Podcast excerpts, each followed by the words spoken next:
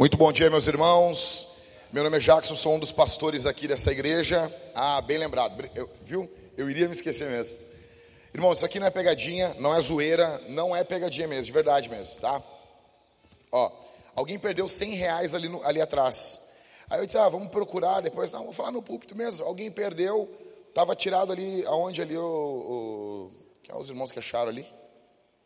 Estava ali no chão ali, né? Na parte de trás ali. Irmãos, 100 reais aqui, se tu... Hã? Gabriel, é teu? Quantos anos tem, Gabriel? Tu já não está perdendo 100 reais, Gabriel. Cuidar desse negócio aí, rapaz.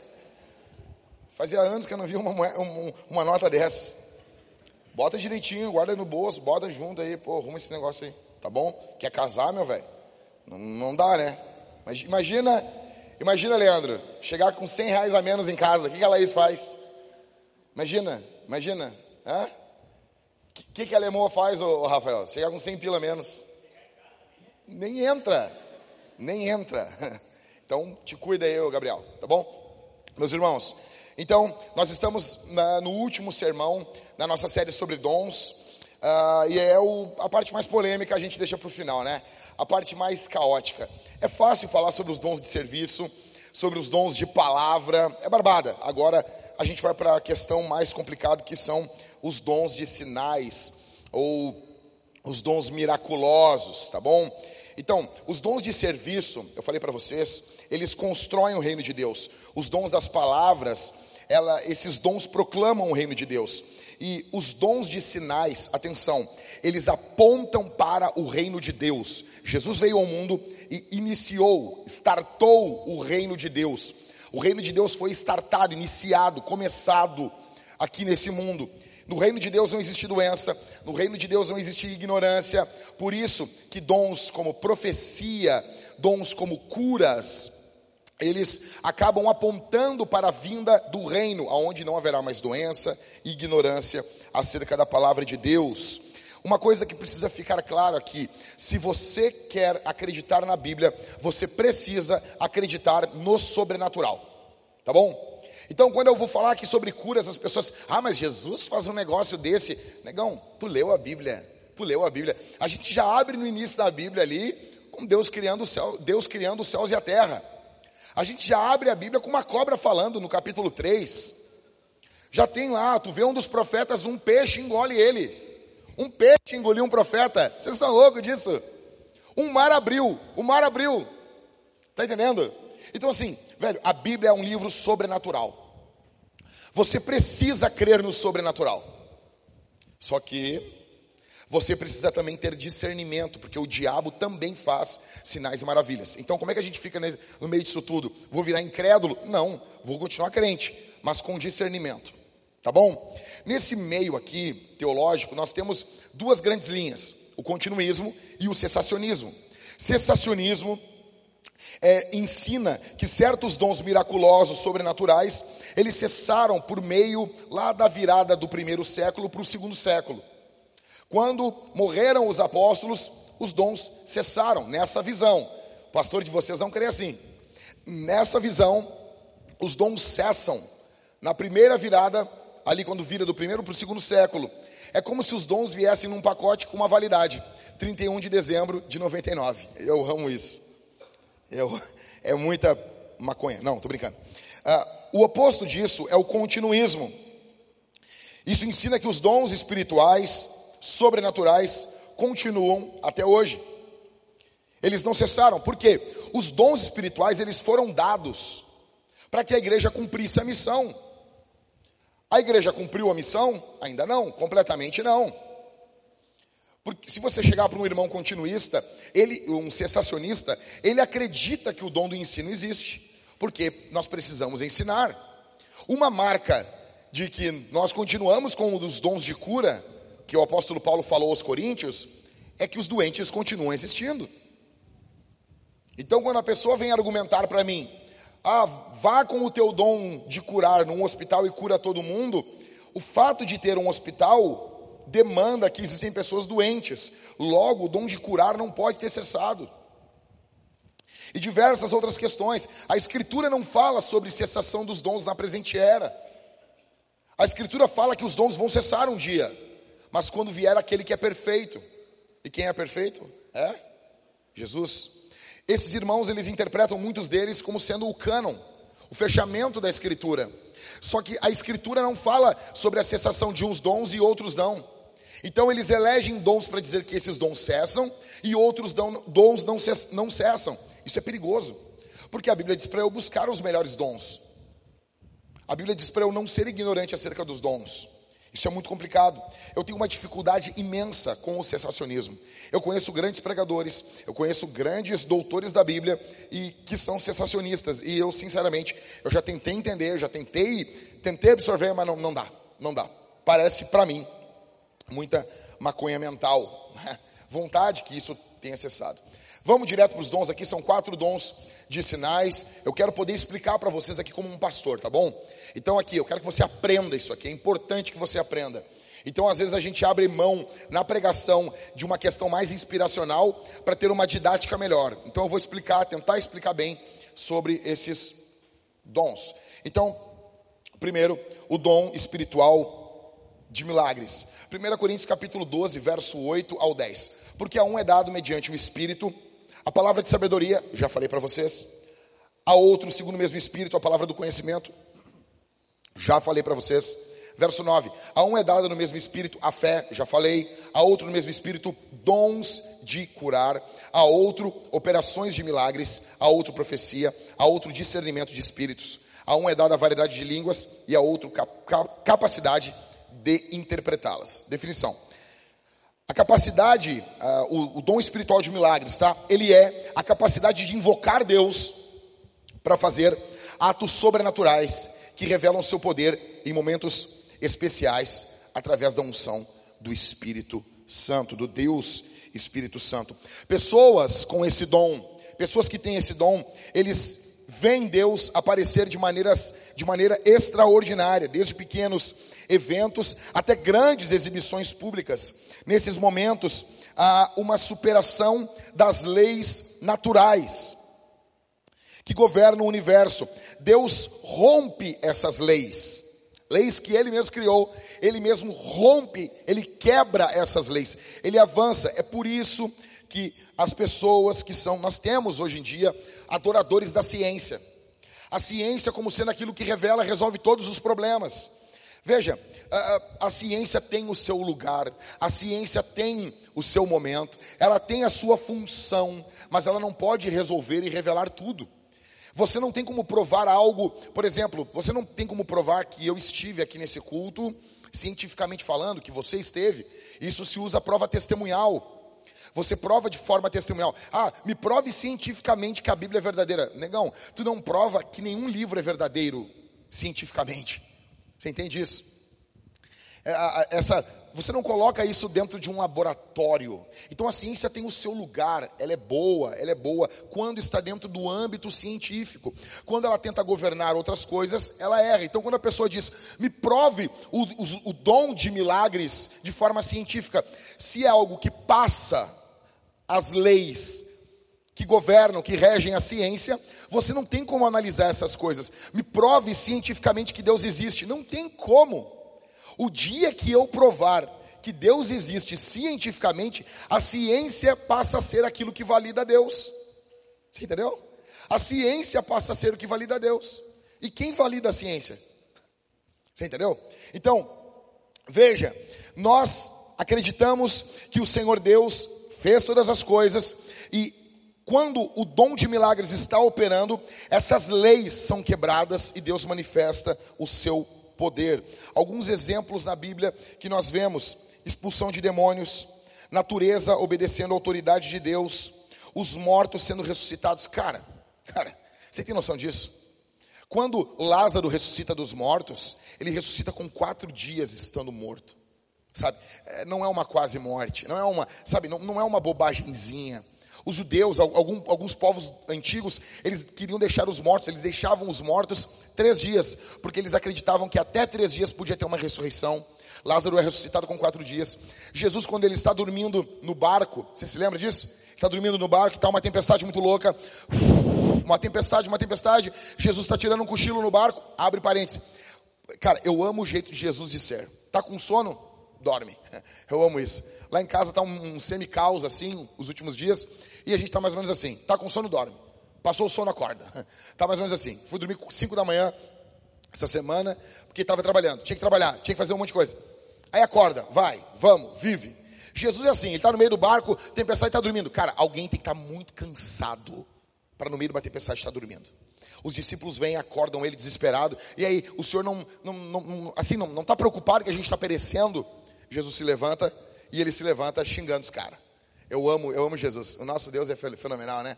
Está dormindo, tirando o cochilo, e ele se levanta como um bom homem. Um bom homem, ele levanta meio irritado às vezes. Ele, ele xinga os caras de homens de pequena fé. Isso é o jeito de Jesus de chamar. Vocês são chato mesmo. Entendeu? Não tem ofensa maior no céu do que incrédulo, né? Então, homem de pequena fé. É uma baita de uma ofensa, essa é um xingamento. Entendeu? Você fala isso para sua mãe, Jesus? Não. Jesus se levanta, ele xinga os caras, aí ele fica de pé e ele fala: vento, mar, parou, acabou. Tim Keller fala no seu livro que o que causou espanto nos caras não é que o mar foi parando, foi parando, foi parando. Não, não, não, não. Isso não causaria espanto. O que causou espanto é que quando Jesus dá ordem, o mar e o vento obedecem imediatamente. Para! Parou. O mar parou, o vento parou, tudo parou. Assim é o que Deus faz em nossas vidas. Às vezes está um caos, né? Às vezes está uma loucura. E de repente, o Senhor dá uma palavra e tem que parar tudo. E para tudo, porque Ele governa tudo. Isso é uma manifestação de um dom de milagres. Nós vemos isso. Pessoas com esse dom, elas não devem, não devem ficar buscando sinais. Buscar sinais é errado. Correr atrás de sinais não é correto. A Bíblia diz que os sinais seguem os que creem e não os que creem seguem os sinais. Nós esperamos que Deus se manifeste de forma maravilhosa, mas não devemos ficar buscando isso. A Bíblia fala que Jesus, nos quatro evangelhos, a Bíblia relata 40 curas, 40 milagres nos evangelhos. Atos, capítulo 2, fala que Jesus operou muitos milagres. A Bíblia diz em João que Jesus fez muitos milagres que não tem nem como uh, catalogar em livros. A Bíblia fala que Jesus, ele fez coisas para provar que ele era o Senhor, que ele era Deus. Cara, ele caminhou sobre as águas. Aí o cara diz: Não, veja bem, caminhar sobre as águas é algo normal. Você caminha sobre as águas, porque aquele local ali, assim, assim, assado. A questão é, beleza, mas como é que Pedro afundou então? É legal. Então, então se Jesus caminhar sobre as águas é um ato natural, o milagre está em Pedro afundar. Ah, ele caiu num buraco. Você entende isso? Você entende isso? Jesus conhecia bem. Cara, quem é que conhece? Ah, aqui tem um buraco, eu não vou caminhar aqui de madrugada. É, sabe, é, os caras creem num milagre maior ainda. Então, a Bíblia nos fala Jesus caminhando sobre as águas, Jesus transformou a água em vinho, Jesus alimentou 5 mil pessoas com, sabe, uma merendeira do guri. O gurizinho chegou lá com a merendeira, sabe, a merendeira do Batman, com cinco, ali, cinco bisnaguinhas da Seven Boys, e, e duas sardinhas. Jesus, oh, tem isso aqui. E daí o, o, os incrédulos dizem o quê? Que Jesus, quando fez isso, todo mundo começou a tirar os seus pães e bababá. Cara, velho, sério, parece uma reunião da URGS isso. Ok? Parece uma reunião da URGS regado a muitas ervas que fazem as pessoas delirarem. A Bíblia fala que Estevão fez grandes milagres, Paulo fez grandes milagres, Paulo expulsou demônios, Deus curou um cego, feiticeiro para Paulo, muitos milagres eh, cercando o ministério de Moisés, Elias, Eliseu. Velho, tem um machado, o cara faz um machado flutuar. Velho, quando eu leio, os caras eram uns Power Ranger, velho. Imagina isso. Imagina o machado flutuando assim, cura. Agora vamos lá. Alguns erros comuns relacionados a milagres. Bom, algumas pessoas reivindicam esse dom. Eu tenho dom de milagres. Tranquilo, negão. Tranquilo. Ninguém está contra ti aqui, beleza? Só que muitos estão é, é, dizendo que tem esse dom não para exaltar o nome de Jesus, mas para exaltar a si mesmo. Ok? Isso é um erro, isso é terrível, isso é demoníaco. Alguns dizem que pessoas mais piedosas têm esse dom. Isso é outro erro. Tu pode ser muito piedoso e tu pode não ter esse dom. Sabia disso? João Batista não fez milagre nenhum, mas é o maior homem nascido de mulher. O próprio Jesus falou isso. E aí, chupa essa manga agora. O que, que tu vai fazer com isso? Alguns cristãos, eles querem seguir sinais maravilhas, só que Jesus falou que isso é algo ruim. Em Lucas capítulo 11, ele fala para não fazer isso. Algumas pessoas acham que um sinal, que um milagre é algo que garantidamente prova e converte o não cristão. Esse é um outro erro.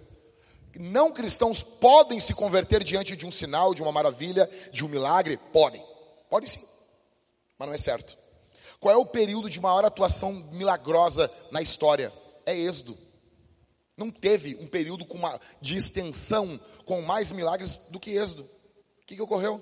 Cara, o mar abriu. Deus matou os egípcios, os, os primogênitos, dez pragas no Egito. Os caras passam no meio do mar. Imagina isso, Moisés caminhando no meio do mar fazendo um break. Seria demais, fazendo um walker. Né? Não, um sea walker. De nada. De nada. nada. Isso vem, isso flui assim. Tais.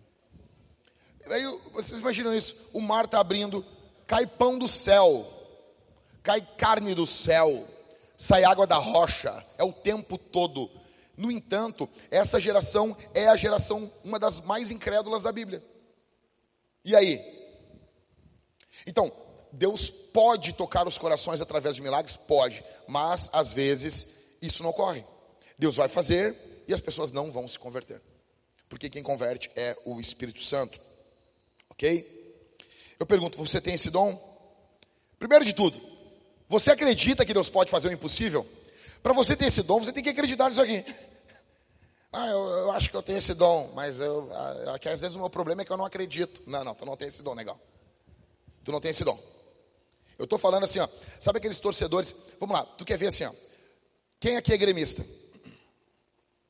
Provavelmente você tem esse dom. Tô brincando. Nós estamos sofrendo muito. Levanta a mão, continua levando. Gremistas. Dos gremistas que estão aqui, quantos, sejam sinceros, Quantos de vocês viram o jogo da Batalha dos Aflitos? Quantos de vocês desligaram a TV quando foi pênalti para o Náutico? Desligou, Catita? Não? Eu acho que tu tem um dom de milagres. Você entende isso? Tu está vendo aquele jogo? Cara, tá tudo dando errado pro Grêmio. Quatro caras são expulsos. Tá lá. E pênalti pro Náutico no final do jogo. Sabe o que eu fiz? Eu desliguei a televisão que, que eu fiz? Eu falei mal do Grêmio. Como um bom gremista, eu fiquei falando mal do Grêmio. Esse time, falei umas palavras bíblicas, né? De incrédulos. Esse time de sem vergonha, um bando de chinelo, tem todo o dinheiro do mundo. E eu estava indo para a igreja, indo para a igreja, caminhando assim, eu e Thalita. E no meio do caminho tinha uns guri com a camisa do Grêmio pulando. Ah! Eu disse, o que, foi, cara? Campeão! Eu, quê? Eu não acreditava. Veja, assim, você precisa crer que Deus pode fazer o impossível. Quando você lê sobre muitos milagres na Bíblia, esses milagres encorajam você? Sim ou não? Você fica encorajado quando você lê, vê sobre os milagres? Você gosta de ver Deus sendo conhecido de forma onde as pessoas não têm como ignorar? Você ama isso? Você gosta de falar assim, ó, aí o doutor, o doutor o doutor teve que reconhecer que o Senhor é Deus. Aí chegamos lá com, com o exame, o doutor teve que reconhecer. Só o Senhor, o meu Deus é varão de guerra. Meu Deus é o Senhor dos exércitos, nunca perde uma batalha. Você gosta disso? Você gosta de ver Deus sendo reconhecido? Você já expulsou demônios? Você já expulsou? Você já teve a, a, a alegria de expulsar demônios? de estar em um lugar, ser chamado e você expulsar demônios. Você já viu Deus operar milagres? Quando você ouve sobre um milagre, a sua fé em Deus aumenta. Você fica, sabe? Você fica animado. Tu tá sempre usando histórias de milagres para evangelizar as pessoas. Tu sempre tem uma historinha. Tu sempre tem um continho, um negocinho que tu conta. Ah, vou te falar um negócio, rapaz. Isso aí aconteceu com meu tio. Meu tio, meu tio não acreditava em Deus, que nem tu. Aí Deus moeu ele. Mas Deus livrou ele na última hora. Você, tu gosta de contar as coisas. Beleza. Qual é o lado sombrio desse dom? Todo dom ele tem um lado sombrio, como eu falei para vocês, que é o, o lado da presente era. Os dons eles não são perfeitos, os dons são imperfeitos. Qual é o lado sombrio desse dom? É uma coisa bem tranquila. É que o diabo também faz milagres, mas é só um detalhe, tá? Fica tranquilo. Uma coisa simples. Como assim? Sim, ele faz milagres. A Bíblia diz em 1 Tessalonicenses que o anticristo vai vir fazendo um monte de milagres. Aí tu imagina os crentes que seguem milagres. O diabo chegando, personificado num cara, fazendo milagres.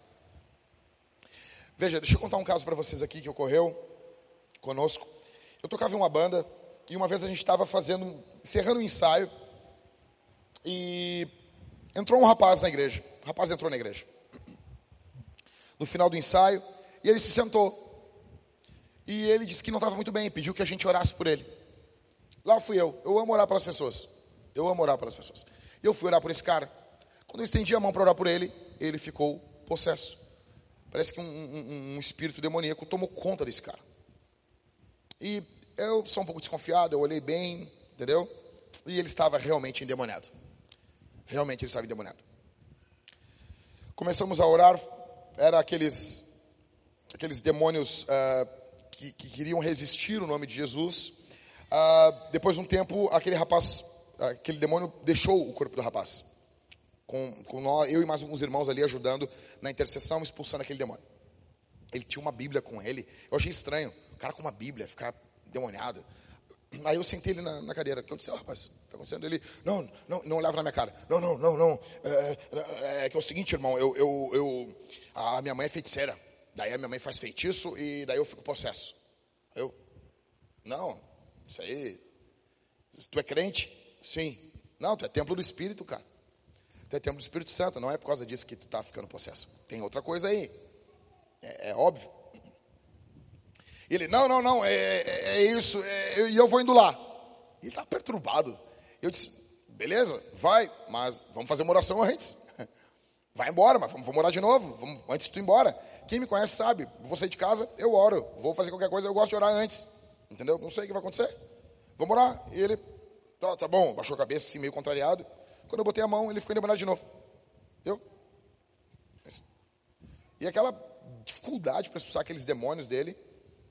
Aí, quando saiu de novo pela segunda vez, e eram demônios violentos, assim, eu, eu sentei ele disse, cara, o que está correndo contigo, cara?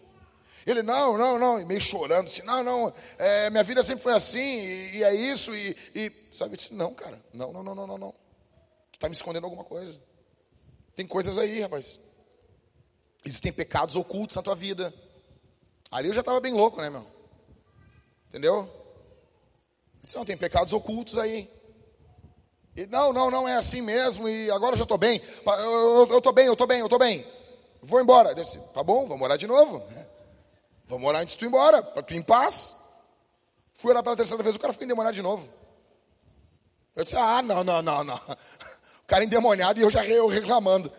Ah, cara, que raiva que dá. Nós expulsamos aquele demônio de novo, aqueles demônios. Aí eu sentei o cara, botei o dedo na cara e disse, rapaz, tu vai falar o que está acontecendo contigo, rapaz. Tá achando que eu estou bobo aqui? Fala, tchê. Aí ele, uh, uh, uh, o que que tu está fazendo? Com o que que tu está envolvido? O que está ocorrendo na tua vida? Como diz John Piper, o pecado é a base de atuação de Satanás. Quando você esconde os teus pecados, quando você oculta as suas falhas, quando você vive uma vida dupla, você vive a vida do diabo. Satanás se aposta de você. A culpa é o meio pelo qual o diabo toma conta das mentes. Aquele rapaz olhou para mim e disse assim: eu, eu, eu sou crente, eu canto no coral, eu faço parte da igreja, mas eu tenho relacionamento homossexual. Eu olhei para ele e eu disse: Ok, tu está te encontrando com um cara? Ele disse: Sim. E eu tenho outros casos. E ele tinha no bolso dele uh, um papel com os números de telefone. E ele tirou aquele papel chorando, ele entregou para mim rasgue isso aqui para mim, por favor. Eu disse, não, eu não vou fazer isso. Rasga tu, cara. Rasga tu em nome de Jesus isso aí. Renuncia isso aí. Renuncia esse pecado. Se você tem ah, inclinações aqui homossexuais, eu quero dizer para você, você tem que renunciar a esse pecado. Isso é pecado. Isso é pecado. Dane-se o que a mídia diz. Não, não pode falar homossexualismo ou homossexualidade. Porque ismo é. Então o cristianismo é errado. É ridículo esse pensamento. Você que está envolvido com o pecado de homossexualidade, homossexualismo, como você quiser chamar. Isso é pecado. Isso não agrada ao Senhor. Você precisa renunciar a isso. Falei para ele, encorajei ele, e aquele rapaz começou a rasgar aquilo, as lágrimas correndo. E ele dizia: Eu te quero, Jesus. E as lágrimas corriam e banhavam aqueles papéis picados ali que ele estava rasgando. Oramos, oramos ali, o rapaz ficou bom, foi para casa. Passou uns três, quatro, cinco meses. Nós estávamos cantando numa igreja, tocando numa igreja. Nós estamos guardando, estou guardando os instrumentos. Saindo da igreja, a igreja estava apinhada de gente lotada e, e, tinha gente de pé no meio do corredor da igreja. E na porta, quando a gente está saindo, o rapaz tocou no meu ombro assim. Eu olhei, era ele, chorando, me abraçou e gritou no meu ouvido e disse assim: Desde o dia que vocês oraram por mim, o diabo nunca mais tocou na minha vida. O diabo nunca. Por que, que isso é, é, é dom de milagres, pastor? O Senhor Jesus falou que se ele, expulsar, se ele expulsasse demônios, como ele expulsava demônios pelo dedo de Deus, pela autoridade de Deus, isso era um sinal da vinda do reino. Sin, dons de sinais, eles apontam para a vinda do reino. Como assim? No reino de Deus vai ter pessoas endemoniadas? Sim ou não? Não. Não. Esses sinais estão apontando para o reino aonde todos, todos serão libertos. Pode passar para mim aí, por favor, o próximo. Segundo dom. O dom espiritual de curar. 1 Coríntios capítulo 12, verso 8 e 9. Porque a um é dada mediante o Espírito a palavra de sabedoria, a outro, segundo o mesmo Espírito, a palavra do conhecimento, a um é dada no mesmo Espírito a fé, a outro no mesmo Espírito, dons de curar. Lembrando que vai ter uma discussão, eu não vou entrar nesse mérito, vai ter uma discussão sobre, ah, dons de curar, são vários dons. Aí tem um grupo de irmãos muito piedosos de teólogos que eles dizem que são vários dons de curar. O cara tem um dom de curar uma doença só. Então o cara cura só frieira. Ô, frieira incomoda pra caramba, meu. O cara, o cara, só. Frieira não tem, eu tenho encravada, né? Então, assim, cara, é terrível. O cara, se eu, se eu conhecer alguém com esse dom de curar unha encravada, me procura no final do culto. Entendeu? O cara tem um dom de curar o encravado, o cara tem um dom de curar dor de cabeça. O cara... Tem gente que acredita dessa forma. E eu, beleza, outros não. Eu conheço teólogos casca grossa, os caras acreditam que dons de curar, que o apóstolo Paulo fala, é que o cara ganha ali um combo. Ó, oh, tu ganhou quatro dons de curar. Aí tu usa, pum, orei pelo, pelo Pedro, Pedro ali com, com, com sarna. Aí o Pedro, pum, foi curado, parou de se coçar. Aí orei pelo outro, outro, pum, gastei quatro dons. Tem que buscar mais uns dons, entendeu? E, e os caras acreditam assim. Qual, qual tá certo, pastor? Cara, eu vou usar no singular aqui e se dane, tá bom? Outra hora a gente volta nesse assunto e a gente disseca melhor isso aqui, tá bom? Então, o dom espiritual de curar, ele é a capacidade de pedir a Deus para curar doentes através de meios sobrenaturais, de forma a revelá-lo. Deixa eu explicar um negócio. Quando você ora para o médico fazer uma operação bem feita, e o médico faz uma operação bem feita, é uma resposta à oração? É, mas não é dom de curar. Tá bom? Eu estou falando de cura sobrenatural. Tá bom? Não que Deus não cure por métodos naturais, Deus cura, mas eu estou falando que dom de curar é dons, é um dom que age de forma sobrenatural. Esses dons, eles estão ligados à liberdade de Deus. Escute isso. Quando se trata de coisas como curas, milagres, algumas pessoas gostam de dizer que Deus tem que curar. E tem outros que dizem que Deus não cura. São dois extremos. Deus tem a obrigação de curar. Uma vez chegou um irmão para mim. Faz, eu, eu congregava numa igreja, o irmão chegou para mim. Eu estava doente, estava que mal, há muitos dias da garganta, né? O irmão chegou, para com essa doença agora aí. Eu, tá, mas eu não consigo. tu tem que ficar curado agora. E eu disse, tá, tira o óculos. E o cara foi, oh, foi se derretendo na minha frente, assim. Ficou me olhando e, oh, tipo, não, ninguém tinha dito isso. Tá, tira o óculos então aí, meu. Entende essa ignorância? Agora tem um outro extremo que diz, ah, Deus não faz. Só um pouquinho, cara. O que a Bíblia diz, o que a Escritura diz. A Bíblia nos mostra que Deus cura, que Jesus cura. E se você tem esse dom, pessoas com esse dom, eles têm uma confiança brutal em Deus para orar por doentes. Eles não têm essa vergonha. Sabe, tu quer ver uma pessoa que tem o dom de curar, ela vai orar assim: Senhor, cura agora em nome de Jesus. O, o cara, ah, tem gente que é assim: Ah, Jesus, se for feita a tua vontade. Mas como assim, cara? Como assim? Mas, meu, se tu vem orar nessa oração por mim, nem ora, meu. Não, mas é a oração do Pai Nosso. Só um pouquinho, cara. A gente sabe a vontade de Deus. A vontade de Deus para o seu povo é saúde plena. Não todos serão curados aqui nessa era, alguns serão curados na próxima, mas todos vão ser curados. E como dizia o Andrew Murray, você ora segundo a vontade de prazer de Deus. Vou dar um exemplo para vocês. A minha filha. Ontem eu tive que disciplinar minha filha. E ontem foi complicado, cara. Porque antes de ontem eu, disciplinei minha filha umas quatro vezes no dia. Eu, tava, eu não aguentava mais. Ontem minha filha acordou bem, feliz, sorridente, cantando um salmo. É, sabe, minha filha é assim. Tem dias que ela acorda crente. Sabe, a, minha, a Isabel, versão evangélica, é demais. Ontem ela estava evangélica. E ela tá aí, cara, feliz, brincando. E daí ela sentou e ela estava brincando com uma, um lixador de unha.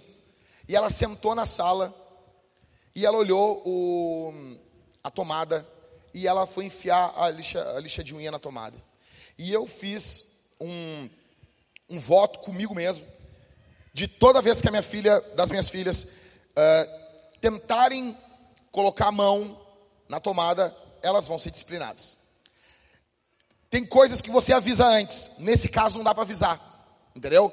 Tem coisas que tu fala, ó, oh, se tu fizer de novo, tu vai apanhar. Não dá para tu fazer isso com uma arma na mão, entendeu? A criança pega uma arma e tenta atirar. Aí tu, ó, oh, se tu pegar uma arma de novo e tu tentar atirar na tua cabecinha, eu vou tirar um tapa. Não dá, entendeu? Tem que corrigir na primeira. E daí eu tô sentado comendo, a Thalita e a Isabel tinha comido, estava ali brincando, e quando eu olhei, eu me lembrei, bah, eu prometi para mim mesmo. E daí eu me levantei assim, e ela rindo para mim, cara. Fazia, assim, meses que isso não ocorria, que ela nem chegava perto das tomadas. Eu tive que levar, eu tive que corrigir ela. Agora, pergunta se eu tinha prazer nisso. Não tinha. Eu não tenho prazer nisso. Eu peguei ela e quando eu, quando eu levei, quando eu disciplinei ela, ela chorando, aí eu abracei ela, eu dei uma cafungada no cabelinho dela, assim, no cangotinho dela, eu disse assim, minha filha, papai está fazendo isso porque ele te ama, eu te amo, meu amor. E eu quero sempre sentir o cheirinho dos teus cabelos. Esse cheirinho, eu quero estar sempre perto de ti, meu amor. E ela chorando, tá bom, papai, tá bom. Não chega perto, tomada nunca, faca nunca. Então, sabe, ela tem, tem uma faca, ela tem vontade, porque ela ouve sempre, faca nunca. Eu pareço aqueles desarmamentistas, sabe? Nunca reaja, sabe? Esses loucos da internet aí, da, da televisão. E daí, eu não tenho prazer. Veja, Deus ele também tem vontade de prazer. Então você pode orar segundo a vontade de prazer de Deus. Qual é a vontade de prazer? Deus tem prazer em deixar você doente ou, ou saudável? Saudável. Então tu pode orar. Em nome de Jesus cura. Em nome de Jesus cura.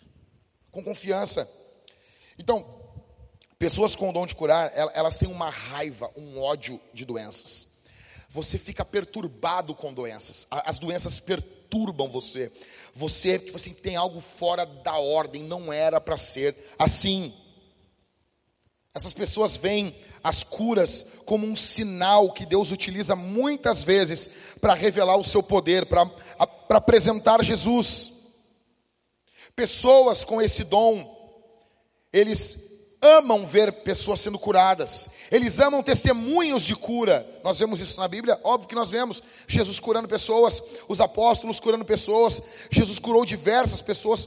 Os doze apóstolos tinham dons de curar. A Bíblia fala isso em Mateus capítulo 10. Os 70 tinham dons de curar. Então a gente vê Pedro curando, Paulo curando. Nós vemos os presbíteros da igreja ungindo com óleo. Cadê o, cadê o óleo daqui? Eu pedi para botar aqui, não está aqui? Não, fica, fica, fica tranquilo, fica tranquilo. Calma aí. Tá aí? Tá com vocês? Beleza, pode largar aí, Pedro. O Pedro vai ungir hoje, depois as pessoas ali, quem estiver, a gente vai comprar um negócio, pode deixar aqui. Depois nós vamos comprar um negócio com óleo bonito aqui, deixar aqui. Por quê? Porque a Bíblia manda a cabeça. Ah, mas eu não entendo muito bem o porquê de ungir com óleo. Azar. Imagina. Eu também. Imagina, tu, tu, tu entra no carro, tu entende todo o funcionamento do carro. Tu tem que entender tudo, como que funciona uma combustão para dirigir o carro. Não, tu pega e entra no carro, tu obedece. O manual diz, ah, pise no freio, tu pisa no freio. É só na igreja que tem essa maconha. Mas eu não entendo muito bem. E aí, qual o problema? Pô, se tu entender tudo da igreja, tu, tudo da Bíblia, daí tu é Deus. A Bíblia manda ungir com olhos doentes e orar por eles. E a oração da fé vai salvar e vai curar o doente. Deu, acabou. E a gente quer confiar nisso. Simples. Estamos errado? Aí vai vir um grupo, não, porque o óleo era um óleo medicinal escambau, rapaz. Isso é teologia liberal. Não vem para cá com isso aqui. Não, porque o óleo ele tinha uma função medicinal, tinha, mas não é esse uso que os presbíteros fazem, sabe? Os, a, a, teologia liberal coloca os presbíteros da igreja do primeiro século como um bando de benzedeiro.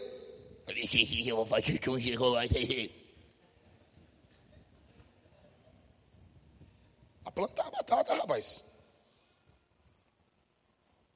Erros comuns. Erros que envolvem esse dom aqui. Vamos lá. Alguns afirmam que os dons de caráter mais sobrenatural, como dons de curar, eles deixaram de operar no final do primeiro século. Né? Isso é uma mentira. Só, só, só, assim, não, porque isso deixou de. E daí é muito louco que a pessoa chega e diz assim: por que, que nós não vemos Deus curar nos dias de hoje? Eu, fala por ti, cara. Fala por ti.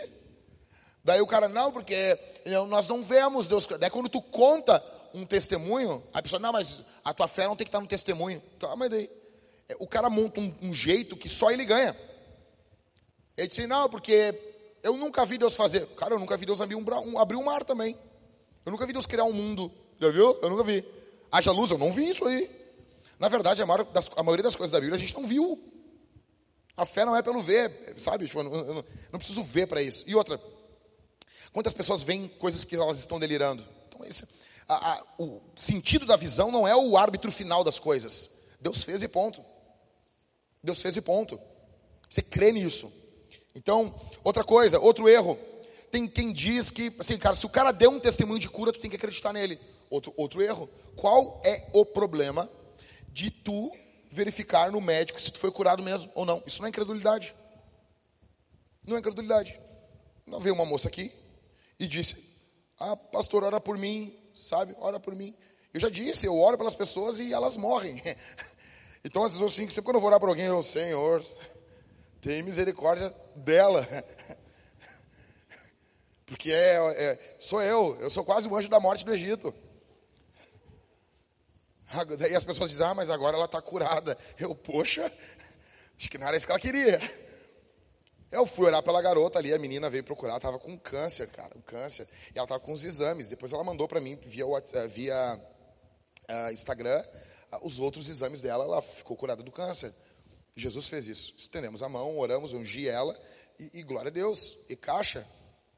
Aí eu, eu fui pregar numa igreja uh, há um, um, tempo atrás, e eu me lembro disso, é, eu já devo ter contado aqui. Eu estou pregando no culto, e estou animadão, pregando, feliz da vida, pregando o evangelho, pá, e tinha uma mulher, cara, com, sabe, um, um, um, papo grandão assim, aqui embaixo, assim, um papão assim. Parece o Colorado, com o grito de campeão guardado há anos, assim. sabe? É campeão. Sabe? E é uma, um papo, um, parece um sapinho de Jesus.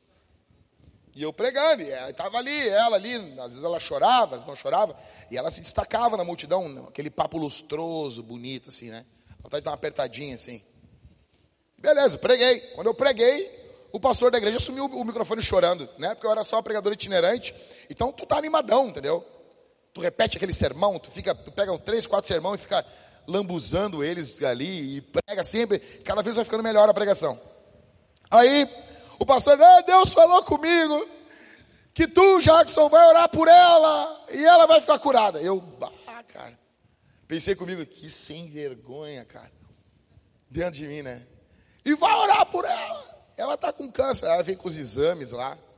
e veio chorando para frente. E aí, e aí, o que que tu faz nessa hora com o teu livrinho de homilética? O que que tu faz com a tua teologia? Traz a, trouxeram a mulher frente de todo mundo. Mas eu estou crendo, né, rapaz? Tá todo mundo me olhando ali. Amém. E eu olhando para ela, ah, Jesus.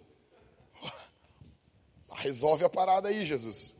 Cara, vamos lá, né, meu? É nós, estamos aqui, não tem o que fazer, né?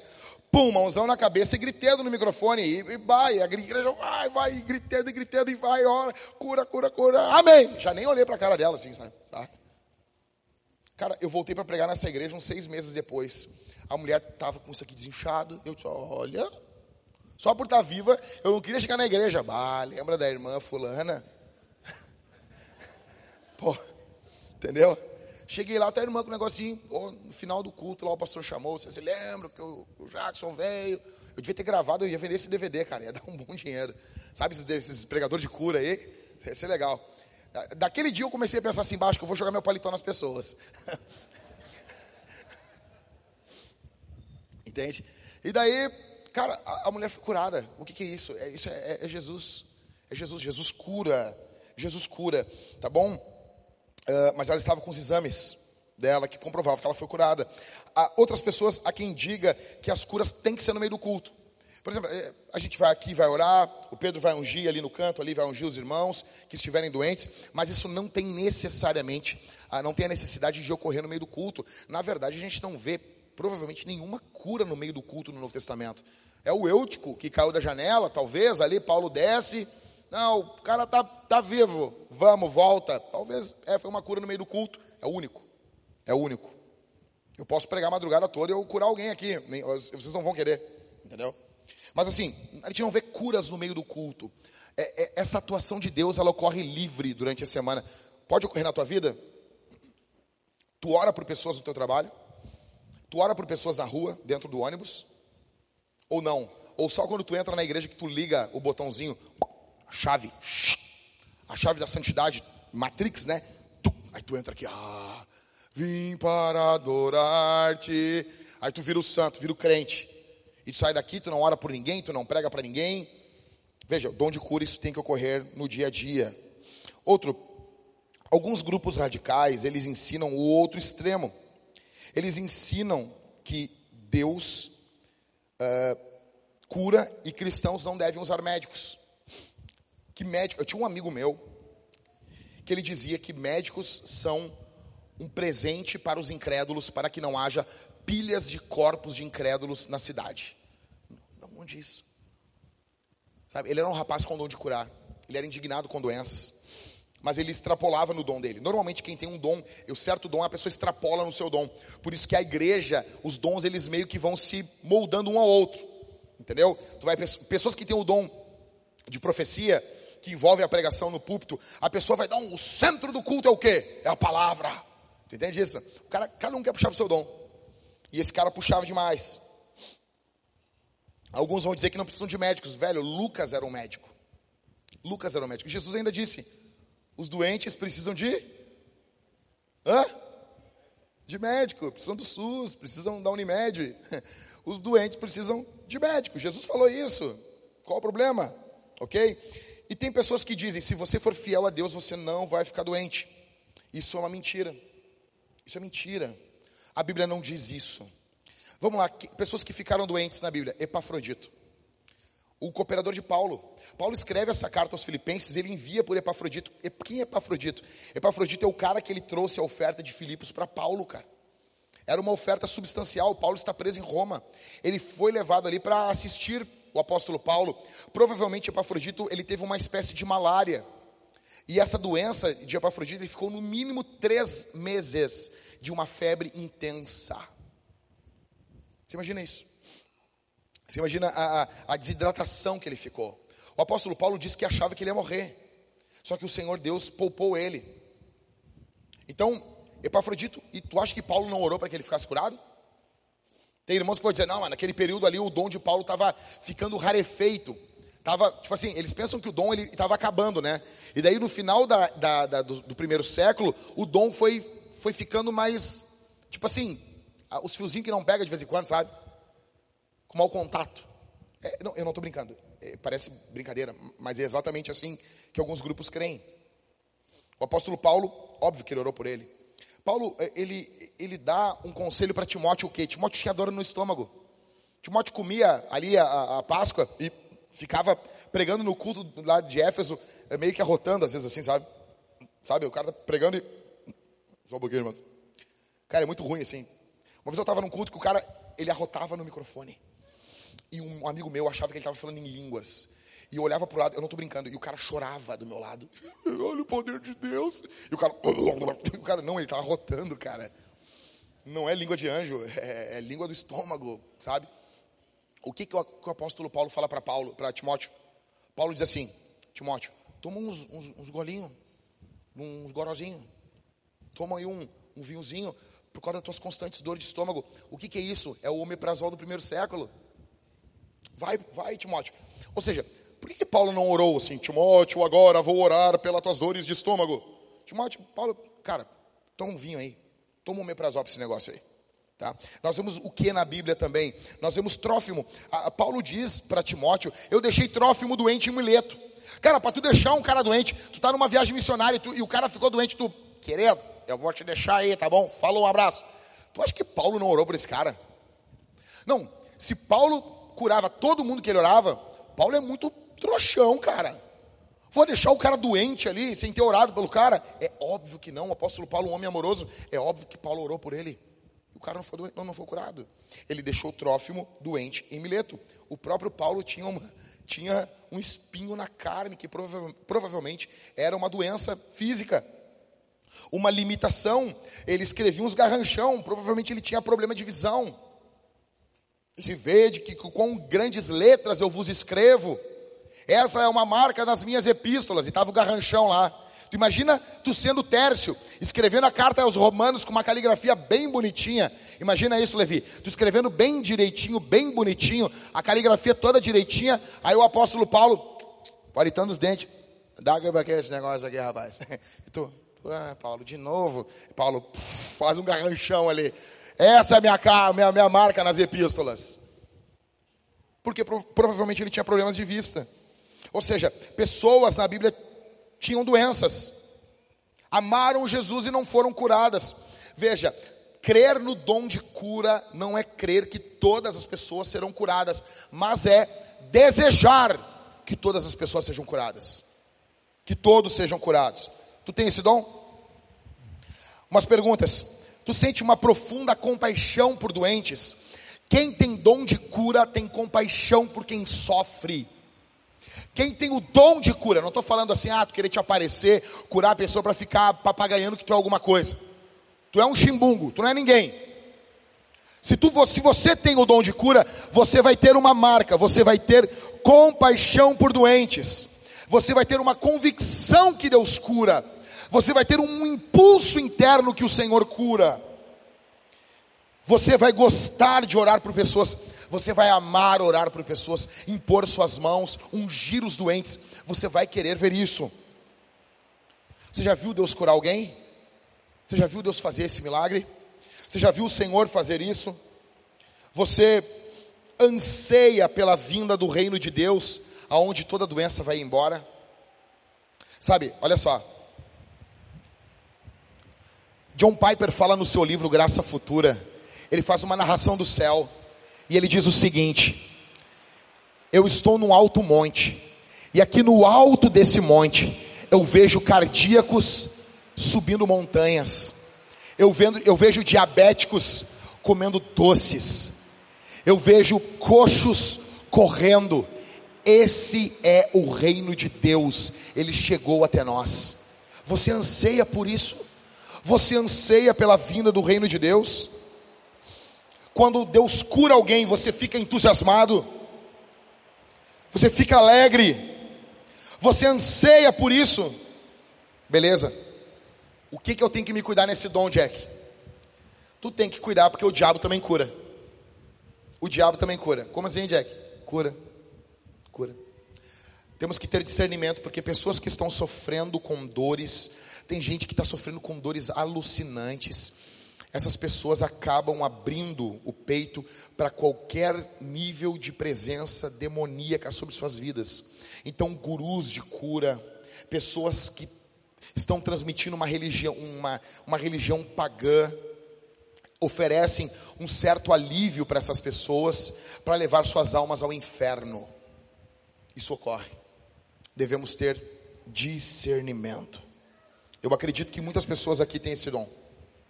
Eu acredito que irmãos aqui têm esse dom. E deixa eu dizer uma coisa aqui, quanto aos dons de sinais. Muitas pessoas dizem o seguinte: Jack, por que, que a gente está vendo menos sinais nos dias de hoje? Eu, eu acho que não. Mas, caso estejamos vendo, um pouco é porque nós não desejamos isso. Velho, Deus não é um guri, um piá, para se sentar na beira de uma calçada e ficar forçando você a ver ele fazer alguma coisa. Os dons do Espírito, eles envolvem desejo, anseio. Qual foi a última vez que você passou uma noite inteira orando para que Jesus curasse uma pessoa? Veja, você não tem esse desejo. Muitas pessoas aqui não têm esse anseio, por isso não vêm. Muitas pessoas aqui não têm o desejo. Os dons espirituais, eles estão ligados a esse desejo por Deus. Eu me lembro de um, um, líder de jovens que eu tive, André é o nome dele. Ele tinha esse dom, ele tem esse dom do Espírito. Eu vi Jesus curar através dele muitas pessoas, muitas pessoas, muitas, muitas pessoas, muitas. E um dia ele estava caminhando, caminhando assim, e vinha vindo uma irmã, Assembleia de Deus da antiga, né?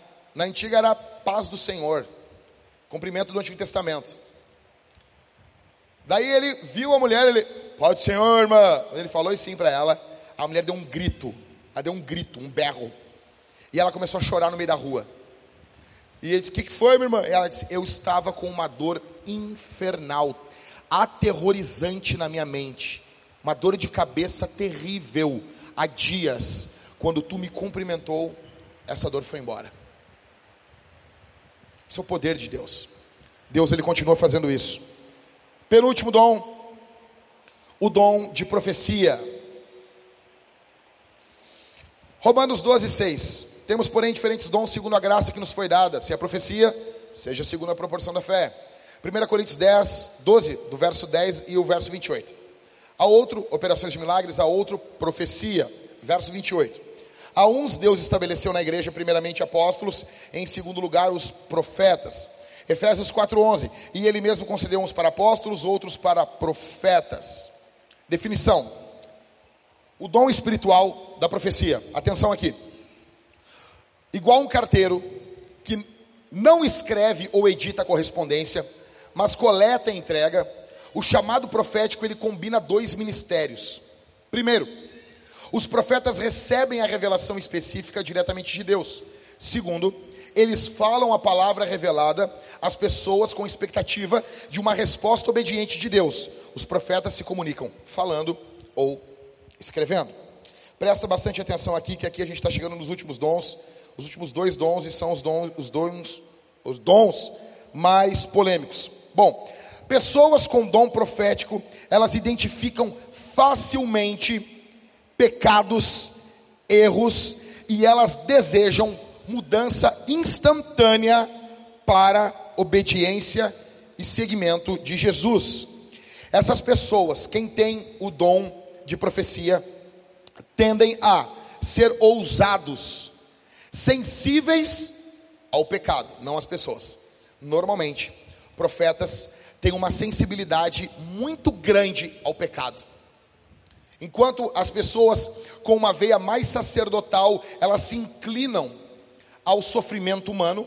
Pessoas que têm o dom de profecia normalmente ficam mais tocadas pelo pecado. O pecado as ofende demais.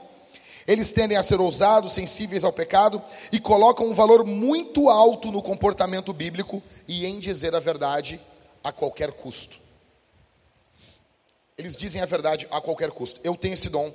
E, e, e veja, esse, o, o, dom de profecia, ele não apenas se manifesta em um momento na tua vida, se manifesta nos momentos específicos, mas você caminha como um profeta.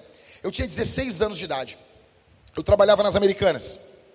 E nós estávamos no final de ano. Loucura. E eu estou, após o serviço, fizemos hora extra. Depois, era o período onde a hora extra era chamada de serão. Você não lembra disso porque você é jovem. E daí nós estávamos fazendo serão, ou hora extra, né? Serão uma cera muito grande. Nós estávamos fazendo hora extra. Após o trabalho da hora extra, nós estávamos comendo. Tinha uh, empadas, refrigerante. Nós estávamos todos sentados, eu e os meus colegas, comendo. E de repente, o diretor geral do sul das Americanas me conhecia ali do trabalho, ele visitava às vezes a loja. E estava todo mundo comendo, aquele clima de final de ano. E nos anos 90, ser crente não era popular. Eles faziam piada com você, crente da bunda quente, entendeu? Eles riam de você, eles faziam piadas com você. Nós não tínhamos o Rodolfo ainda. A gente não tinha. O Rodolfo ainda estava no Raimundos. Nós não tínhamos ainda a Sara Shiva, entendeu? Essa galerinha, sabe? Oh, a gente não tinha isso. Então era nós, era nós e nós. Então aí ele, o diretor se colocou de pé assim e disse: tá o Jaques, o Jaques, que é um quase padre. Eles não sabiam como é que é pastor, eles chamavam o cara de quase padre. Então, o seu, o rapaz é um quase padre. Me diz uma coisa, estavam falando sobre inferno, e eu estava quieto no meu canto. Eu, hum, isso vai feder, e eu quieto no meu canto. E aí o diretor disse, diz uma coisa aqui, Jaques, se eu morrer hoje, eu vou para o inferno? Na hora eu levantei, vai para o inferno. Vai para o inferno. Tu está indo para o inferno. Sabe, a mente de quem tem o dom de profecia, ela é assim, é preto e branco. Pum, pum, tum, tum. Ah, mas tu vai perder muito com isso. Azar. O cara vai que nem um pitbull correndo. Azar, não tem problema. Primeiro ano da vintage. Maior dízimo da igreja. O cara chega na casa do cara, o cara vendo, uh, assim, ensaio fotográfico uh, artístico de uma mulher a mulher pelada, mostrando as tetas e a bunda. Entendeu? Ah, aí tu vê aquilo ali. Eu estava do lado de, de, trás do computador, eu não, não vi é, é, o que ele estava vendo, mas ele falou ali, ó, ah, tô vendo aqui o ensaio, falando, eu, disse, eu, eu olhei para os lados, eu pensei, não, é, é, brincadeira, né? É brincadeira, é brincadeira isso aí. E ele disse, não, tô vendo aqui, não sei o que, não tem problema, e começou a me querer me confrontar. Eu disse, tu vai para o inferno desse jeito, na casa da pessoa. Veja, pessoas que têm o dom de profecia, é, é, elas, elas falam as coisas a qualquer custo. Mas isso vai acabar com a igreja se você falar isso. Azar. Tu é meio homem-bomba às vezes. Sabe? Então, essas pessoas têm um desejo imenso de ver a verdade triunfando. Tu quer que a verdade triunfe? Você pode, se você tem esse dom, você pode ajudar muito aqui na igreja no ensino. Você pode ajudar muito aqui na igreja nos, nos grupos de conexão. Você pode ajudar muito nos futuros grupos de redenção que nós queremos ter aqui na igreja. Você pode servir. Algumas dessas manifestações desse dom ocorrem de forma espontânea e às vezes não. Existem três manifestações do dom de profecia. Três. Três manifestações. Primeira manifestação, a pregação do evangelho. Pregar o evangelho de forma bíblica é profecia. É assim diz o Senhor. Ok? Pregar o Evangelho de forma escriturística, pregar ser fiel à palavra de Deus é profecia. Então, a primeira manifestação do dom de profecia é a pregação da palavra. É a primeira manifestação. E veja, nós temos é, um direcionamento do púlpito, eu acho fabuloso isso. Era 2019 na Vintage, nós estávamos lá na Bento Gonçalves, no segundo prédio, naquele prédio maior. O que, que nós estávamos pregando? Cântico dos Cânticos. Cântico dos Cânticos, o que, que eu estava falando? O Levi mandando as perguntas, eu xingando, eu não sabia que era o Levi que mandava as perguntas às vezes. Eu xingava as pessoas, eles ficavam rindo ali de mim. Eu descobri disso há pouco tempo. As, algumas perguntas muito loucas, o Levi mandava para apimentar, para ver o circo pegar fogo. Vocês olham o Levi, vocês pensam que o Levi é uma pessoa santa. Esse é o Levi, diante de vocês aí. E eu xingava, esse cara só pode ser um imundo que fez essa pergunta.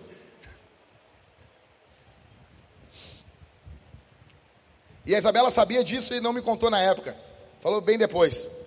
O que, que, eu estava falando? Eu estava falando nos cultos sobre clitóris, sobre orgasmos múltiplos, eu estava falando sobre sexo, sobre o livro de Cântico dos Cânticos. Era isso, era o tema dos cultos. Aí encerrou a série de sermões em Cântico dos Cânticos. Eu orei a Deus, o que, que eu vou pregar? No finalzinho da série eu já estava orando. O que, que eu vou pregar, Senhor? Qual a próxima série? E veio muito forte no meu coração, Apocalipse. Aí eu te pergunto, Champs, o que que Apocalipse tem a ver com Cântico dos Cânticos? É só porque está no mesmo livro. Mas, tipo, não, não faz muito sentido, né? E o que, que a gente fez? Janeiro de 2020, entramos em que livro? Apocalipse.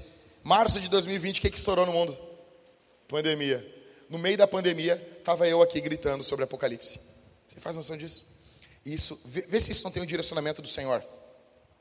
Primeira manifestação, a pregação. Segunda manifestação do dom da profecia é uma revelação sobre um acontecimento futuro que Deus quer revelar para a igreja. Veja, nessa segunda manifestação, há uma palavra profética dada para uma pessoa e essa pessoa comunica essa palavra para a igreja. Mas veja, esse dom, ele precisa, o dom de profecia, ele tem que passar pelo dom do julgamento.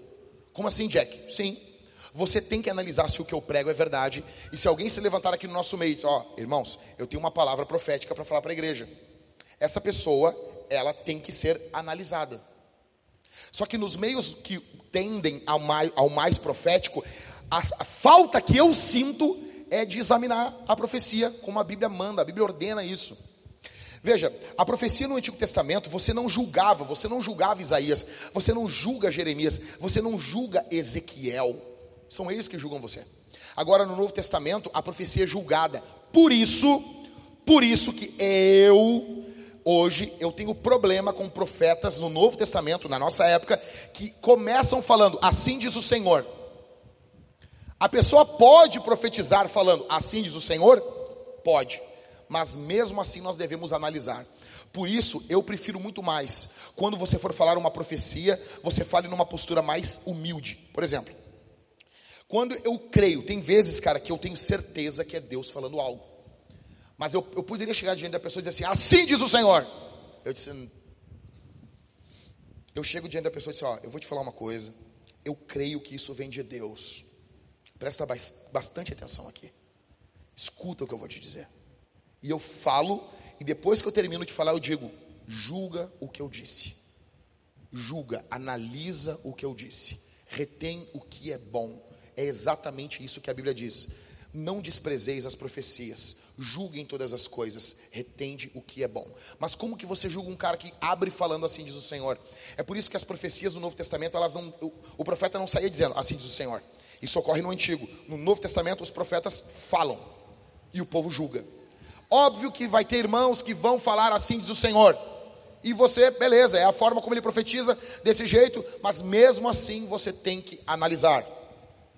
Então, a segunda manifestação da profecia é uma profecia para toda a igreja. A terceira manifestação é uma palavra de Deus para um indivíduo. Você se lembra de Ágabo em Atos? Ágabo, ele profetiza um período, havia uma fome sobre o mundo, uma profecia para a igreja toda. Tem uma hora que ele profetiza só para Paulo, ele pega o cinto de Paulo e ele está profetizando para Paulo. Existe essa segunda manifestação da profecia, que é uma profecia para apenas um indivíduo. Uma pessoa vai chegar para você e vai dizer: Pastor, meu irmão, minha irmã, eu creio que Deus está falando isso contigo. Veja, às vezes no meio da pregação há um caráter profético também. Já aconteceu uma vez, eu estava pregando numa casa, me convidaram para pregar numa reunião, eu comecei a falar, abri a Bíblia, e eu comecei a falar, falar, falar, falar, falar, falar. Sabe o que, o que ocorreu após a reunião? Uma irmã tinha levado uma amiga dela, e essa amiga dela ficou quase um mês sem falar com ela, porque a amiga dela disse: Tu contou tudo para esse rapaz aí que veio pregar, na época que me chamavam de rapaz. Porque eu falei tantas coisas que estavam ocorrendo na vida dela no meio da pregação, que ela acreditou, disse, não, é óbvio que a minha amiga contou a minha vida para esse cara, e esse cara está mandando indiretas para mim, e isso não tinha ocorrido. O que, que, é isso? Às vezes você está pregando na unção do Espírito, e, e é, é como se Deus colocasse um conta-gotas na sua mente, um conta-gotas da onisciência divina, pinga uma gotinha, e você está falando, e de repente no meio da palavra, da pregação, você está profetizando. John Piper, uma vez ele estava pregando, e ele conta que ele disse assim, no meio da pregação: Você que trabalha no edifício tal, em Manhattan, e no, e no andar tal, na sala tal, você que tem orado, se você deve ou não começar um trabalho de evangelismo, de discipulado aí, comece. Acabou o culto, a mulher veio apavorada. Pastor John, por que, que o senhor falou aquilo? Ele disse: Ah, eu só falei. Eu trabalho em Manhattan, no edifício tal, no andar tal, na sala tal, e eu estou orando para começar um trabalho de evangelismo e discipulado. Profecia. Você tem esse dom? Você é impelido a proclamar a palavra de Deus com valentia e com coragem? Ah, não, pastor, eu sou covarde. Então tu não tem, tá bom? Porque tu vai te ferrar com esse dom. Esse dom vai, esse dom vai ferrar com a tua vida. Obrigado, Senhor. Ao observar os pecados dos outros, os erros dos outros, você se sente assim, impulsionado a confrontar esses erros? Veja, normalmente quem tem o dom de profecia, ele precisa se cuidar para não ser um hipócrita, para não ser um juiz. Todo dom do Espírito, ele tem esse lado sombrio, não por causa do Espírito, por causa de nós. Qual é o lado sombrio? Você se torna um juiz muitas vezes. Mas você observa os pecados e você confronta os pecados você consegue detectar falsos ensinos? Você tem coragem, destemida em prol de Jesus? Cara, é, veja, tem coisas que já ocorreram na minha vida, eu fico pensando assim, cara, da onde essas coisas ocorrendo? Da onde, cara? Da onde vem? Está numa reunião, assim, nós estávamos numa reunião e veio um político, cara, e começou a vomitar planos políticos para a igreja, e estava numa reunião de obreiros, e eu me levantei no meio da reunião, eu xinguei todo mundo. Eu, eu, eu falo às vezes para a pessoa, a pessoa pensa, cara, da onde vem isso? É óbvio que é um dom. É óbvio que é um dom. E da, o interessante nessa série é eu admirar, ver em você e me alegrar com como Deus age na tua vida. E você se admirar, você ficar feliz como Deus age na vida do teu outro irmão, dos outros irmãos. Você que tem esse dom, você tem coragem em prol de Jesus, você ama as pessoas e você quer falar a verdade para elas. Beleza. Qual é o, o lado ruim que nós temos que nos cuidar aqui? É que se existem profecias verdadeiras, existem profecias. Se existem profetas verdadeiros, existem profetas. Alguém abre aí, por favor, em Deuteronômio, capítulo 13. Pode ser tu mesmo, ô Israel. Vem cá, por favor, aqui na frente. Lê do verso 1 ao verso 3, por favor. Deuteronômio 13, verso 1 ao 3. Presta atenção.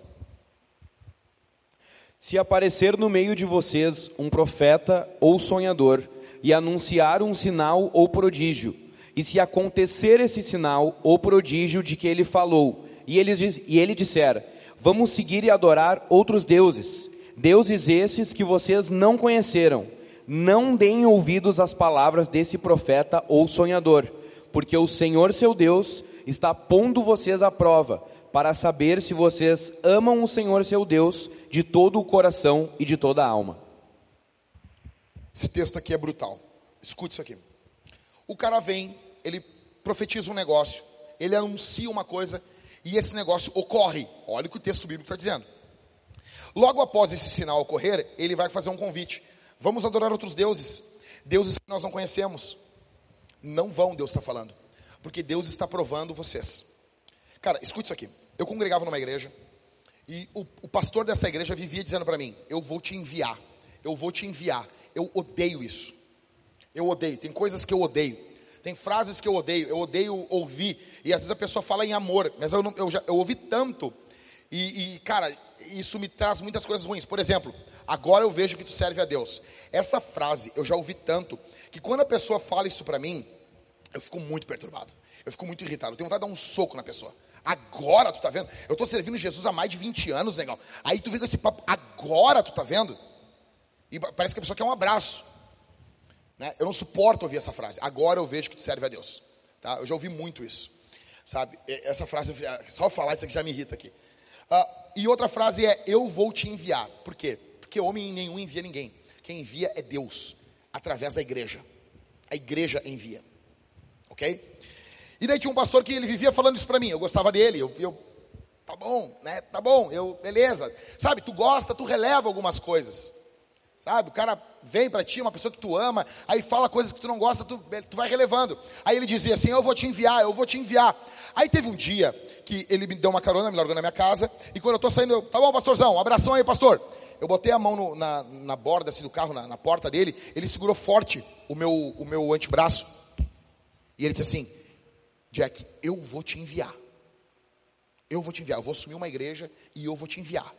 Quando ele falou isso aí, eu, na hora, meu, eu quase vomitei, bateu um nojo aqui dentro. Eu não gosto disso, sabe? E, e eu, tá bom, tá bom. E eu fui para casa contrariado, cara. Mas que droga isso, cara. Eu vou dar um queimão desse homem, cara.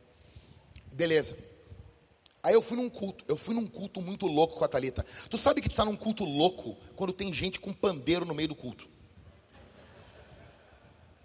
Cara, o cara que lembra de levar pandeiro para a igreja era um culto muito louco.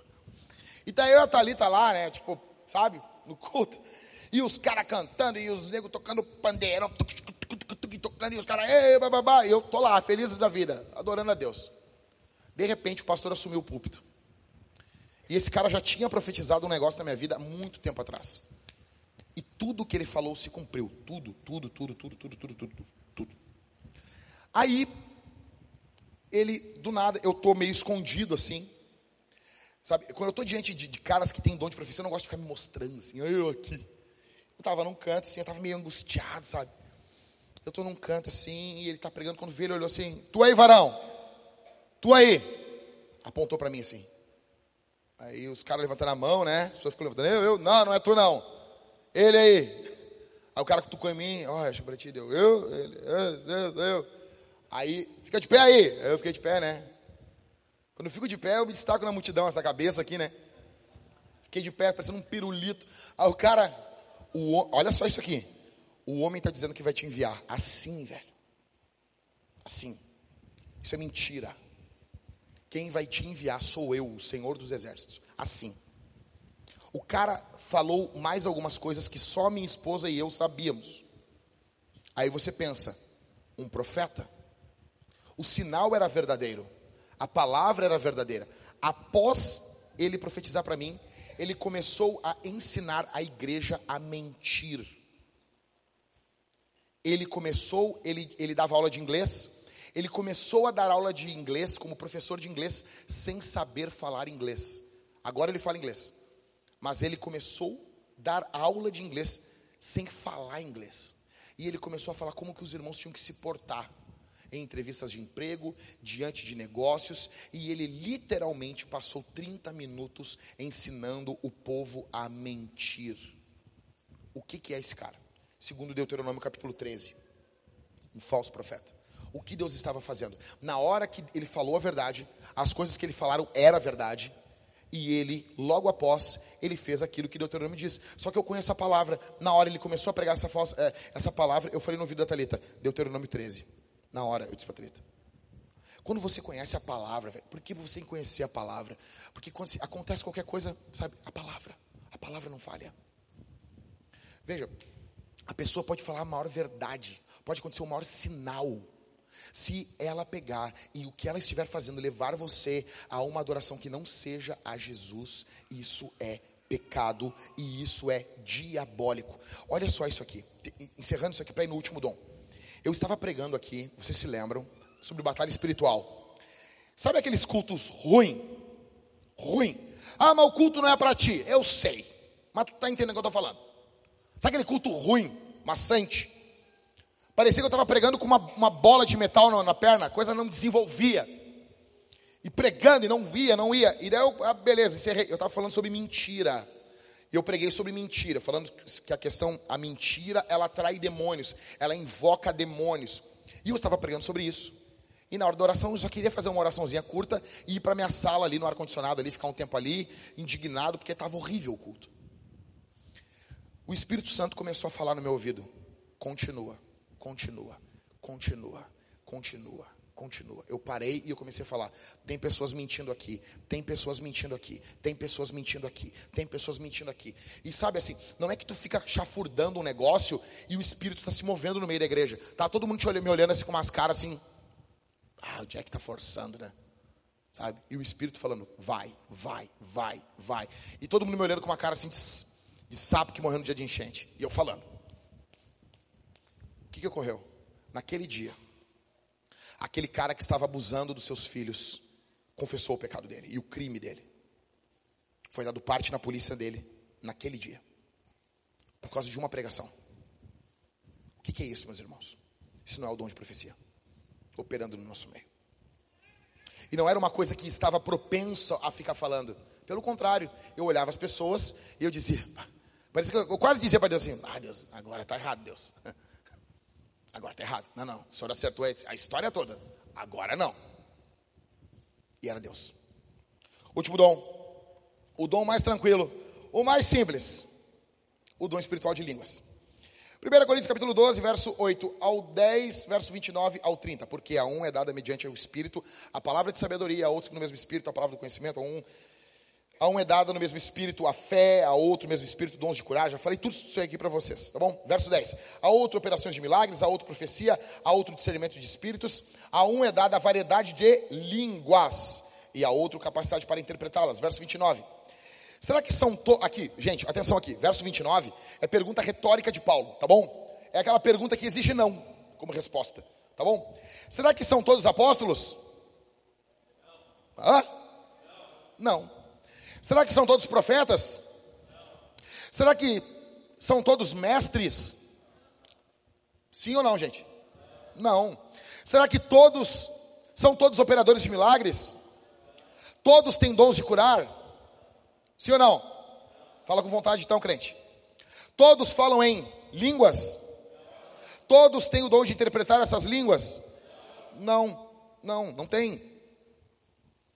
1 Coríntios capítulo 14, verso 2 ao 6. Pois quem fala em línguas não fala para as pessoas, mas fala para Deus. Ninguém o entende, pois por meio do Espírito fala mistérios. Mas o que profetiza, fala para pessoas, edificando, exortando e consolando.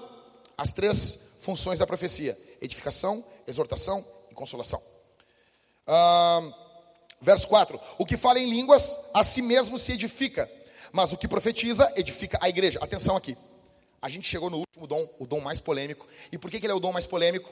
Porque ele é o único dom, ele é o único dos dons que nós não vemos Jesus executando ele. Ele é o único dos dons que ele é individual. Todos os outros dons são comunitários. Tu pode ver que o individualismo dá problema até no meio dos dons. É por isso que, teologicamente falando, o dom de línguas é o menor dos dons. E é o que mais as pessoas fazem fuar com ele. É o mais que as pessoas usam para se aparecer. De todos os dons, é o menor dos dons. Porque ele é um dom individual, não é público. Seguindo. O que fala em línguas, uh, verso 5. Eu quero que vocês todos falem em línguas, mas muito mais que profetizem Pois quem profetiza é superior ao que fala em línguas, a não ser que as interprete, para que a igreja receba edificação. E agora, irmãos, se eu for até aí falando em línguas, que proveito vocês terão se eu não falar por meio de revelação, de conhecimento, de profecia ou de doutrina? Atenção aqui. O dom de línguas, a, a definição. O dom de línguas, ele é uma habilidade sobrenatural de orar no espírito na língua do céu. Todos os reinos possuem línguas o reino de Deus tem uma língua. Essa é a língua de Deus, ou chamada de língua dos anjos. Eu sei que nós temos irmãos que estão rindo disso, falam que isso não existe e falam que não são línguas de anjos. Tem até videozinho na internet. Tem pastor que se prestou a gravar uma animação falando que não é língua de anjos, que Paulo está falando em 1 Coríntios capítulo 13 de forma alegórica. Não é verdade. É língua do céu, é língua de anjos, com base em 1 Coríntios capítulo 14, verso 2. Quem fala, fala a Deus e não aos homens. Não fala com as pessoas, porque ninguém entende a não ser Deus. Então, é uma língua do céu. Ou falar com outros na sua língua terrena. É uma outra manifestação do dom de línguas quando você fala numa linguagem terrena. Tá bom? Já vou explicar isso aqui. Numa língua terrena nativa que é desconhecida para o falante. Esse dom também pode incluir, aqui, agora, atenção, é uma manifestação natural desse dom. Isso pode incluir a habilidade geral de traduzir habilmente um idioma para o outro, como os estudiosos fazem para divulgar a palavra de Deus em milhares de idiomas, para que as pessoas possam ler a palavra de Deus em sua própria língua, idioma. Além disso, esse dom pode incluir a capacidade de alguns estudiosos da Bíblia de trabalhar com maestria nas línguas originais da Bíblia, hebraico, grego e aramaico para nos ajudar a aprender com precisão o significado exato das escrituras nas línguas originais e manuscritos mais antigos. São várias manifestações desse dom. Então, três manifestações desse dom. Primeira manifestação do dom de línguas. Veja, são três manifestações, assim como o dom de profecia. Primeira manifestação: falar individual. 1 Coríntios 14, 2. A pessoa fala em línguas, ela edifica a si mesma. Ela fala uma língua que não existe na terra. É uma língua celestial. É uma língua não terrena. É uma língua do reino de Deus. É uma língua de anjos. Ok? Então, essa é a primeira manifestação. E essa manifestação, ela é uma manifestação privada. Quando ela ocorre de forma pública, pode ocorrer? Pode, desde que haja interpretação. Então você está na igreja, você começa a falar em línguas. Você pode falar em línguas aqui? Pode. Quando você ver que ninguém interpretou, você baixa a sua voz. Ok? Amém? Isso é o que? É, não adianta só eu ter o dom correto, eu tenho que manifestar ele de forma correta. Tá bom? Verso 2. Falar, uh, uh, verso 2 não, a segunda manifestação. Agora é falar a língua que expressa o evangelho em uma língua existente. Em uma língua que existe. Não é o que ocorreu em Atos 2? Em Atos 2 eles não estão falando línguas celestiais. Em Atos 2 eles estão falando línguas terrenas. É uma segunda manifestação do mesmo dom. Os pentecostais vão chamar isso de variedade de línguas e o outro dom de línguas. Eu creio que é o mesmo dom se manifestando de diversas formas. A segunda manifestação é essa manifestação onde a pessoa fala em uma língua que ela não conhece. Daí tu diz assim, mas eu nunca vi isso. Volta a dizer para você, e qual o problema? Qual o problema que tu nunca viu isso? Você... E aí? Na Bíblia nós vamos ensinar aqui na igreja só o que você viu. Venha para a igreja, primeira batista de tudo que a Linda viu. Imagina isso. Venha para a igreja, a igreja presbiteriana, de tudo que o que Pedro viu. Não. Nós estamos pregando a escritura.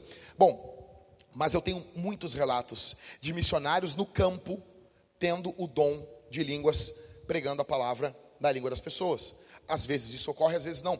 Às vezes a pessoa aprende muito rápido uma língua nativa. É uma manifestação do dom de línguas. É uma manifestação. Pessoas, Ronaldo Lidório conta de alguns missionários que chegavam no campo e eles começavam rapidamente a falar a língua da onde eles estavam.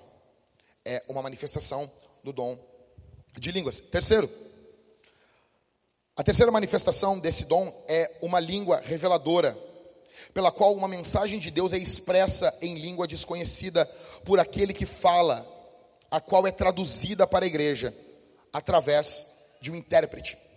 Deixa eu explicar uma coisa para vocês. Olha aqui para mim, no verso 2.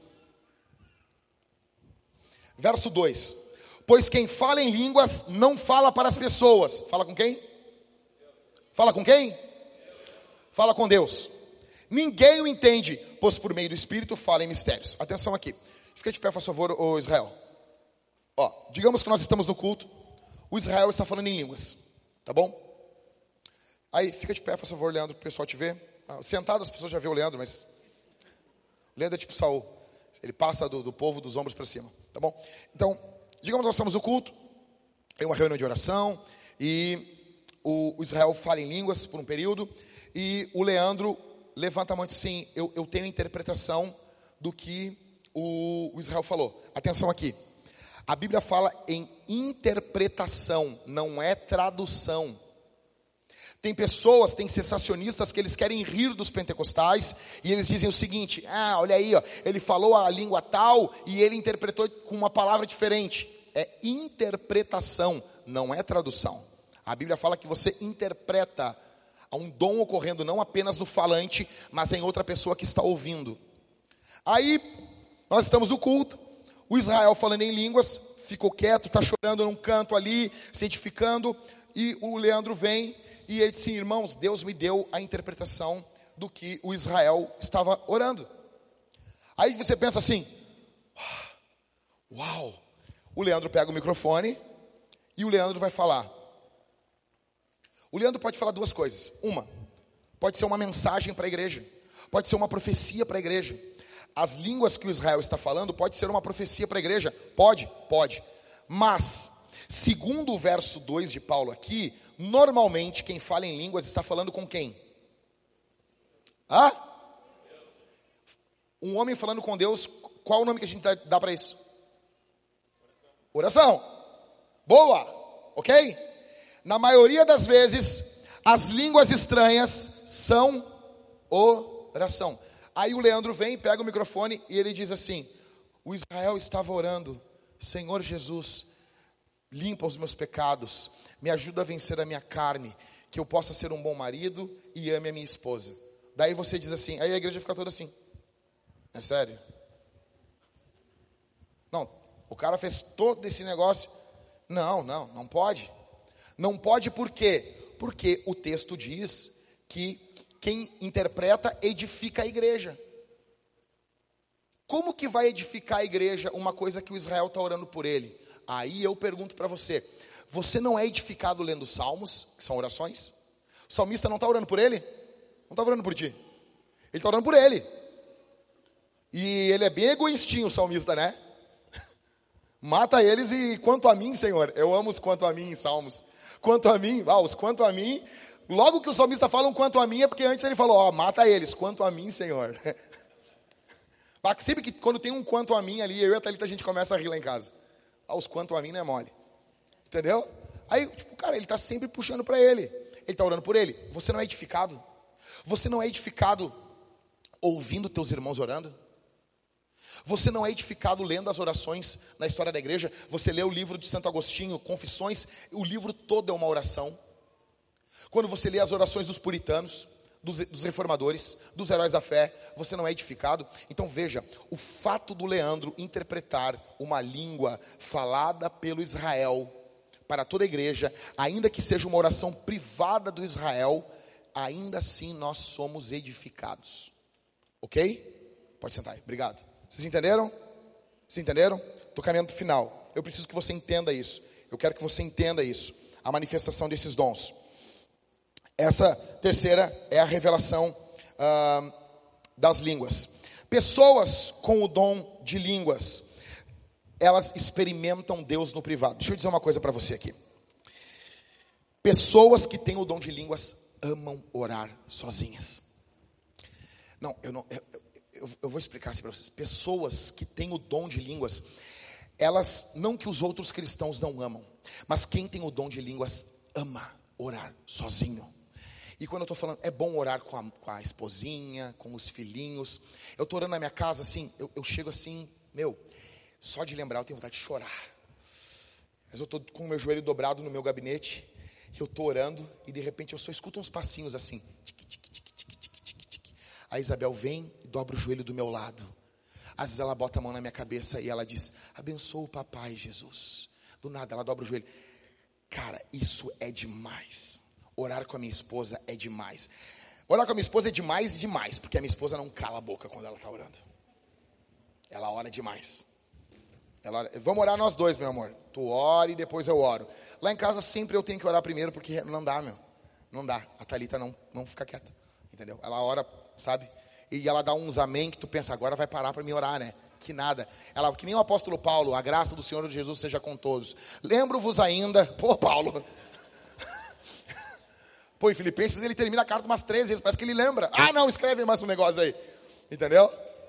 Então, assim, velho, é bom orar com a minha esposa, é bom orar com as minhas filhas, mas assim, velho, orar sozinho não tem igual. Para mim é muito, muito bom. Se você tem o dom de línguas, você vai amar se encontrar a, com Deus de forma privada. Você vai querer se esconder em alguns momentos. Veja, a, a nossa vida é uma vida muito pública. É púlpito. Eu estou falando, vocês estão me olhando, não cala minha boca. Eu estou usando meu dom de línguas aqui, falando bem rápido para vocês, para poder encerrar esse sermão. Veja, mas assim, a, a, vida é muito pública. A vida é muito, sabe, na frente de todo mundo. É internet, é Instagram, é YouTube, é irmãos, é todo mundo, é aconselhamento e bababá, bababá, babá, WhatsApp, é tudo, tudo. Sabe, eu tenho vontade às vezes assim que o mundo fique quietinho, quieto, quieto, quieto. E eu fico ouvindo só a voz do Senhor. Isso é, isso. Quem tem o dom de línguas, quem tem eh, os dons, ele não é só uma manifestação. A pessoa que tem o dom, ela vive de um jeito diferente.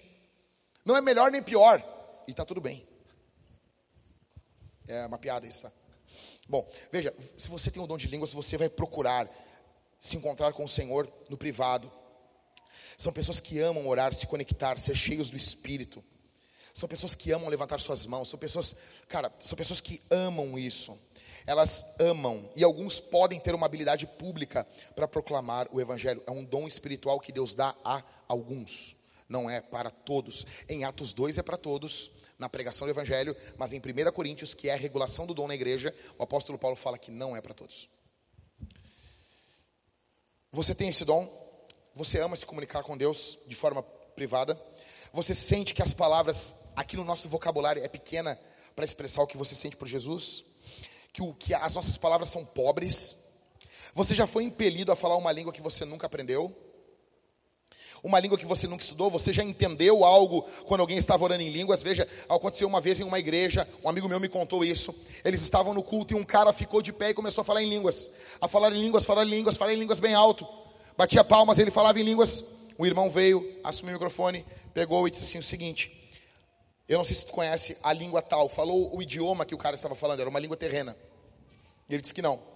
Você acabou de falar nesse idioma que você está em adultério que você está em pecado e você está traindo a sua esposa.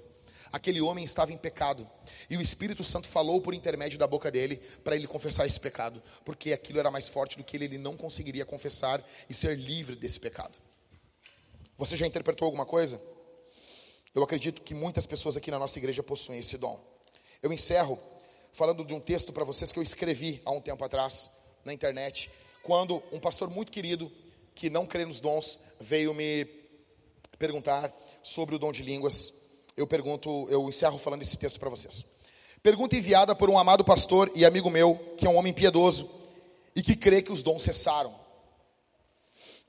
Ele perguntou o seguinte: como alguém que está falando em línguas nos dias de hoje pode saber que realmente está manifestando um dom espiritual e não algo inventado por si mesmo ou algo demoníaco? Como que alguém vai saber? Pergunta: Línguas de demônios, você já ouviu esse, esse argumento? Isso pode ser língua de demônios. Demônios falam em línguas? Ah, acho que falam. Acho que falam. São anjos? Podem ser línguas de demônios? Podem. Mas como que isso, atenção, como saber na igreja se isso são ou não línguas dadas por Deus? Vamos lá. Primeira coisa que eu, eu argumentei com ele. Primeira coisa, eu creio que a nossa abordagem diante dos dons mencionados na Bíblia deve ser a mesma que os apóstolos tiveram no período bíblico. Primeira coisa, já cheguei com o pé, pum, no peito, dizendo assim: ó, a abordagem dos dons tem que ser a mesma dos apóstolos. Segunda coisa, então, essa preocupação que tu levanta não é levantada por Paulo ao tratar esse tema de forma exaustiva em 1 Coríntios capítulo 12 ao capítulo 14. Paulo não levanta esse, esse argumento. Se Paulo não levanta essa tese, por que, que eu tenho que levantar? Terceira questão. A igreja de Corinto existia em um ambiente extremamente pagão. E em momento algum, Paulo coloca em xeque a fonte do dom de línguas. Velho, a igreja de Corinto era uma bagunça. Era a pior igreja do Novo Testamento. Junto com Gálatas. São as duas igrejas mais loucas. São as igrejas, cara, eu tenho, eu não sei vocês. Eu leio 2 Coríntios, eu termino 2 Coríntios com raiva, cara. Com raiva.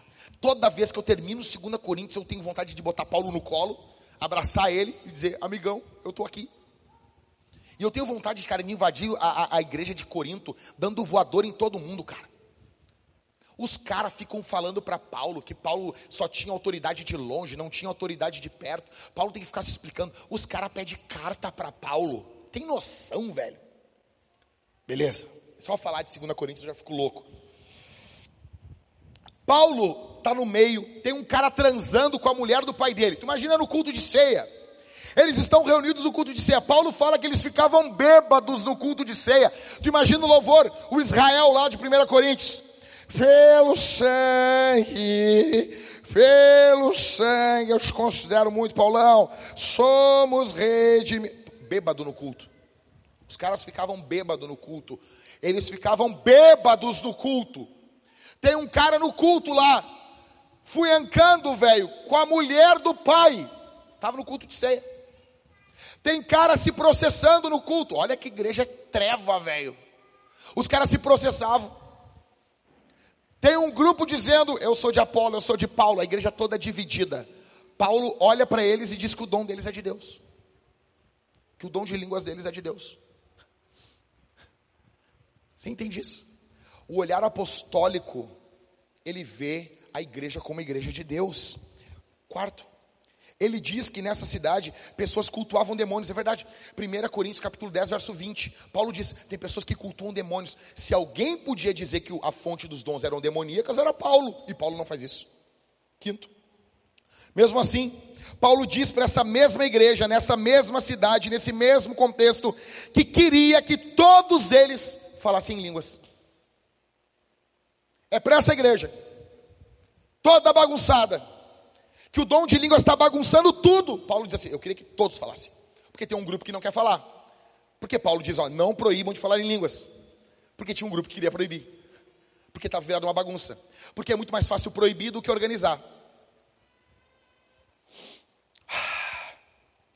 Seis, ele não faz nenhuma ressalva de quem deveriam, de que eles deveriam estar atentos se eram línguas de demônios ou apenas emoção. O próprio John Piper fala que ele, ele achou que tinha ganhado o dom de línguas, mas ele notou dentro do carro que ele estava falando banana de trás para frente. Beleza. Beleza. Ah, se você nasceu de novo, se você nasceu, se você nasceu de novo, é impossível que você esteja falando línguas de demônios. É impossível. Se você nasceu de novo, se Jesus fez uma obra na tua vida, não é se você é perfeito, não, não é isso. Se você encontrou Jesus na cruz do Calvário, se Jesus Cristo verteu o sangue dele por você, é impossível que tuas línguas sejam línguas de demônios. Pode ser de emoção? Ah, pode. Acho que não. Creio que é de Deus. Mas pode. Mas eu creio que não. Por quê? Porque Paulo não diz isso. Sétimo, estou terminando, meus irmãos, aguenta mais um pouquinho. O motivo do incentivo de Paulo é que o Espírito Santo está agindo com poder na vida dos que creem. Paulo olhava para a igreja toda bagunçada e ele cria: Deus está agindo aqui. Deus está agindo aqui. Tá uma porcaria, mas era pior. Tá uma droga, mas no mundo eles eram piores. Oitavo, acredito que o nosso zelo não pode ultrapassar o zelo apostólico. Nono, eu creio que os crentes nascidos de novo estão falando em línguas e o fazem pelo poder do Espírito Santo. Eu falo em línguas quase todos os dias nas minhas orações secretas. Minha resposta para esse pastor. Décimo, o Espírito Santo age constantemente com poder na vida daqueles que creem em Cristo. Que todo zelo que exceder a isso seja lembrado que não é um zelo baseado na Escritura. Toda vez que você proíbe alguém de falar em línguas, Toda vez que você é contra isso, é um zelo que não é um zelo escriturístico. Eu encerro dizendo para vocês, falei sobre esses, os dons do Espírito e eu encerro lembrando, por que, que eu falei sobre os dons? Eu falei sobre os dons porque nós estamos no meio de uma batalha. Eu recém preguei uma série sobre de sermões sobre batalha espiritual. E nós temos ferramentas para agir nessa batalha. Nós temos dons para agir na construção, na vinda, na edificação do reino de Deus sobre esse mundo. Lembre-se, existe um rei. Existe um rei, existe um reino sobrenatural. Você vem aqui, você está me ouvindo, você está pensando nas contas que você tem que pagar, nas coisas que você tem que fazer. Enquanto você está aqui, existe uma batalha espiritual acima de nós. Existem demônios que não querem que você seja cheio do Espírito. Existem, existem demônios que não querem que você desenvolva os seus dons espirituais. Existe uma batalha para que você não opere no poder do Espírito. Eu pergunto: o que o Espírito Santo está falando com você? O que Deus está dizendo para você? A Bíblia diz: não extingais, não apague o Espírito. Sabe o que, que dói meu coração? Eu botei esse versículo uma vez há muito tempo atrás no Facebook. Não apague o Espírito. Um jovenzinho veio: o que, que é isso? O que é não apagar o espírito? Isso é uma maior tristeza. É óbvio. Se a linguagem que Paulo está dizendo é para não apagar, não extinguir, é uma linguagem de fogo. Ele está comparando o Espírito Santo com fogo, que pode ser apagado. Existem ações que nós vamos apagando o Espírito Santo em nossas vidas. Por quê? Porque Deus não é moleque para ficar o tempo todo, por favor, por favor, busque esse donzinho aqui, sabe? A minha mulher fica às vezes quase assim, vai Isabel, come, come, come, sabe? Imagina o Espírito Santo, por favor, fale em línguas, e tu, não quero, fale em línguas, não vou, isso é ridículo. Por favor, Léo, profetiza, Léo. Isso não é Deus, isso seria um moleque. É nós que devemos nos humilhar. Sabe por que você fala em línguas e você não fala mais? Porque você esfriou na fé.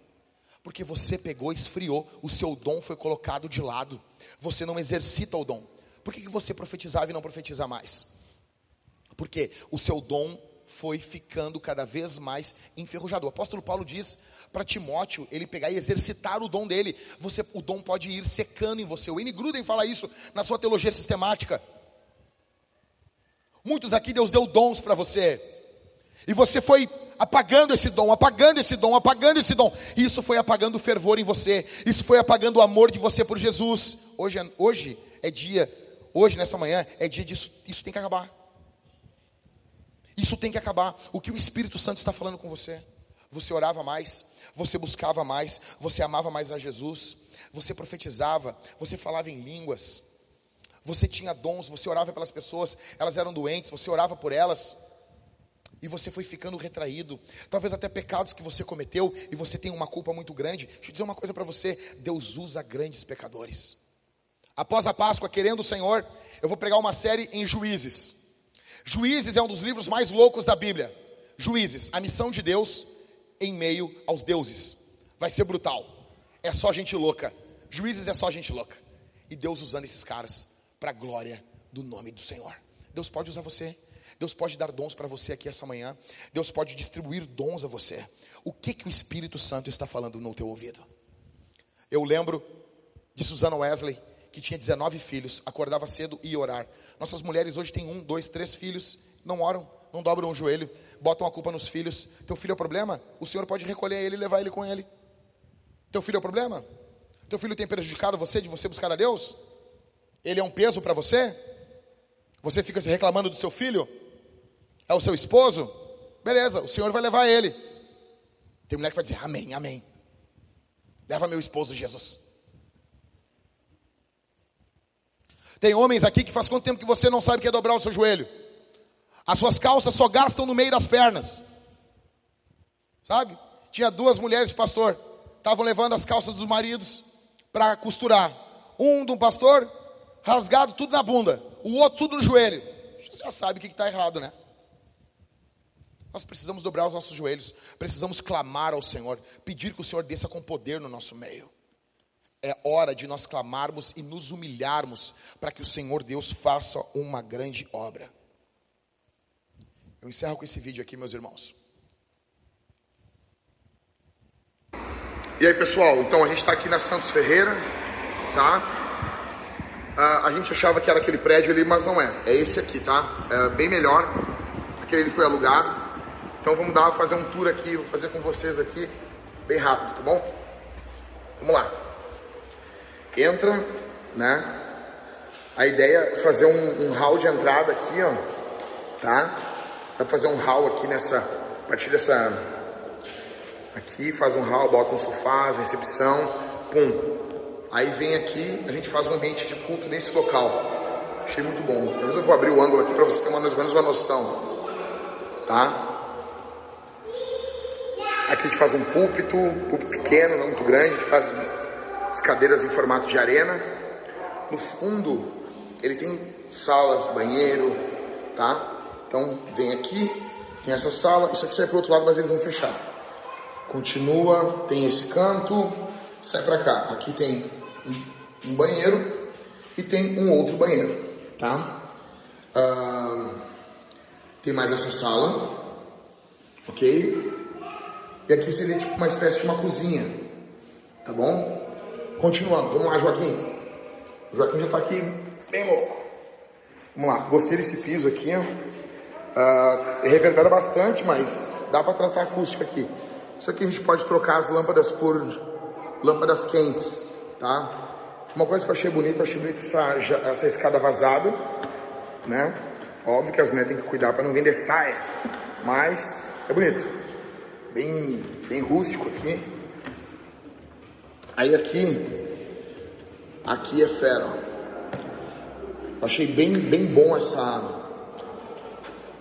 esse, esqueci o nome, essa parte de cima aqui, tá? Esse mezanino. Só que aí que tá o, o Tchan aqui, ó.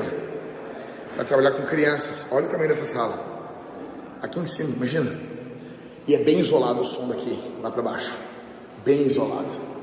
Porque eu queria um local, porque lá a outra igreja que a gente viu, A outra igreja, ela dá 10.500 reais. E o, o, espaço nem se compara com esse espaço aqui. Né?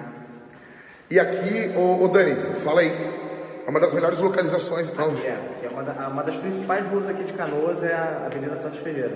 Né? Ela mesmo com Canoas tendo mudado para esse lado de cá, movimento, ela continua. Isso só já era movimentada quando o movimento era do lado de lá. Agora que tudo veio para cá. Aumentou mais ainda.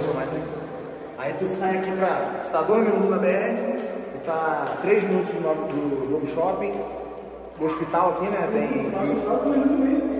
E para quem pensa em comida, tem uma Domino's do lado. Uma Domino's. Gente, enfim. É, vou. Ah, normal, né?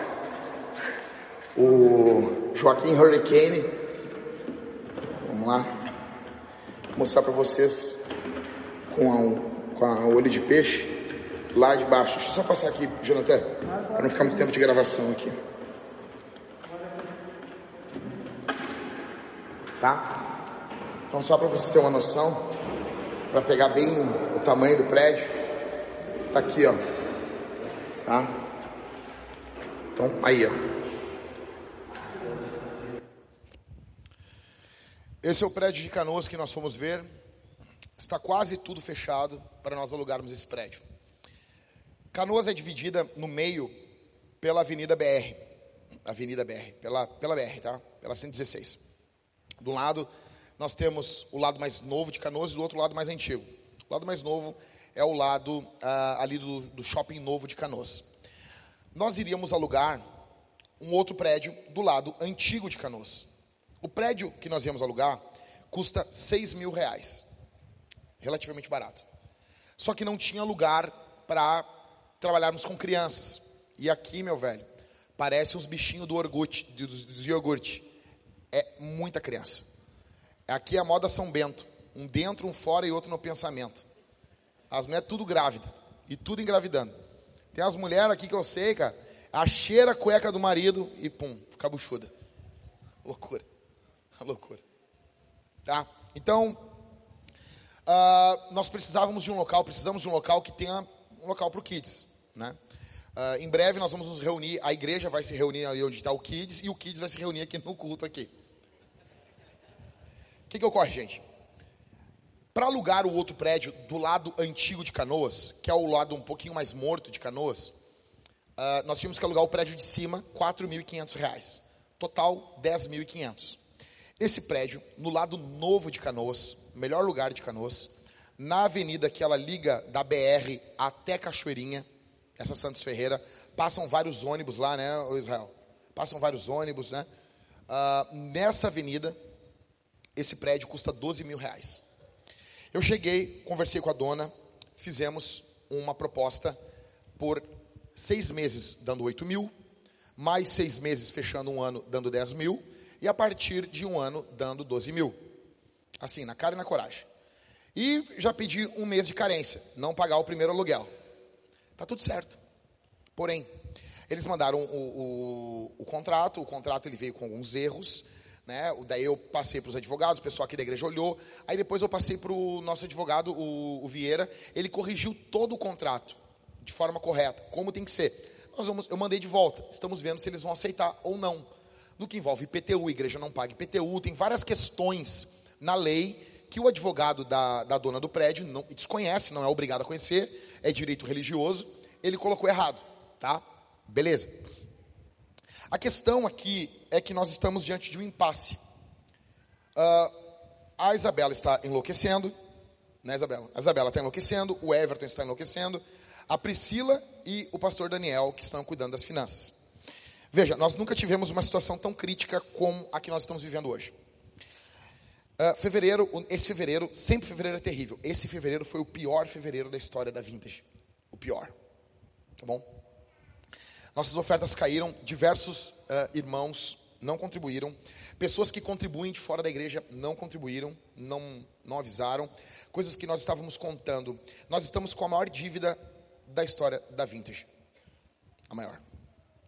Hoje, nós temos que pagar, essa semana, R$ 59.943 com 96 centavos. 59 mil. 900, 60 mil reais.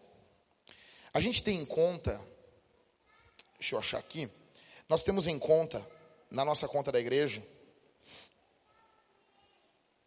uh, 14.154 reais com 20 centavos. É o que nós temos. Então nós temos que pagar o total que falta para nós pagarmos, R$ 45.791,76. O que, que é esse dinheiro? Primeiro, esse dinheiro é pagar o que não conseguiu ser pago semana passada. Segundo, pagar o empréstimo que nós tivemos que fazer. Terceiro, pagar uma parte do almoço de membros. E você vai dizer assim: ah, não, mas isso dá para cortar. Não, não dá. Comunhão é fundamental tem que custar dinheiro. Mas, pastor, nós já estamos pagando 25 reais, mas o, o, o dinheiro do, do, almoço de membros é maior. Nós temos que pagar esse mês 45.791 reais com 76 centavos essa semana. Falta. Total é 59. O que, que eu vou fazer? Eu tenho uma lista de alguns irmãos que já doaram ofertas generosas para Vintage. Essa semana eu vou entrar em contato com eles e eu vou fazer uma coisa linda. Eu vou pedir dinheiro. Eu vou pedir dinheiro. Simples assim. Agora, eu sinto falta aqui na nossa igreja de uma coisa. Eu sinto falta de uma de, das pessoas uh, pegando isso para si. Sabe, Bill Hybels, quando plantou a Willow Creek, eles venderam tomates. Eu não vejo isso aqui. Eu não vejo isso. Eu não vejo pessoas se preocupando aqui. Eu não vejo pessoas dizendo assim: como que eu posso ser útil? Como que eu posso fazer isso? E diante disso tudo, nós estamos para alugar um prédio em Canoas. E você vai dizer: não, mas não é irresponsabilidade querer alugar um prédio em Canoas, no meio dessa situação financeira, champs.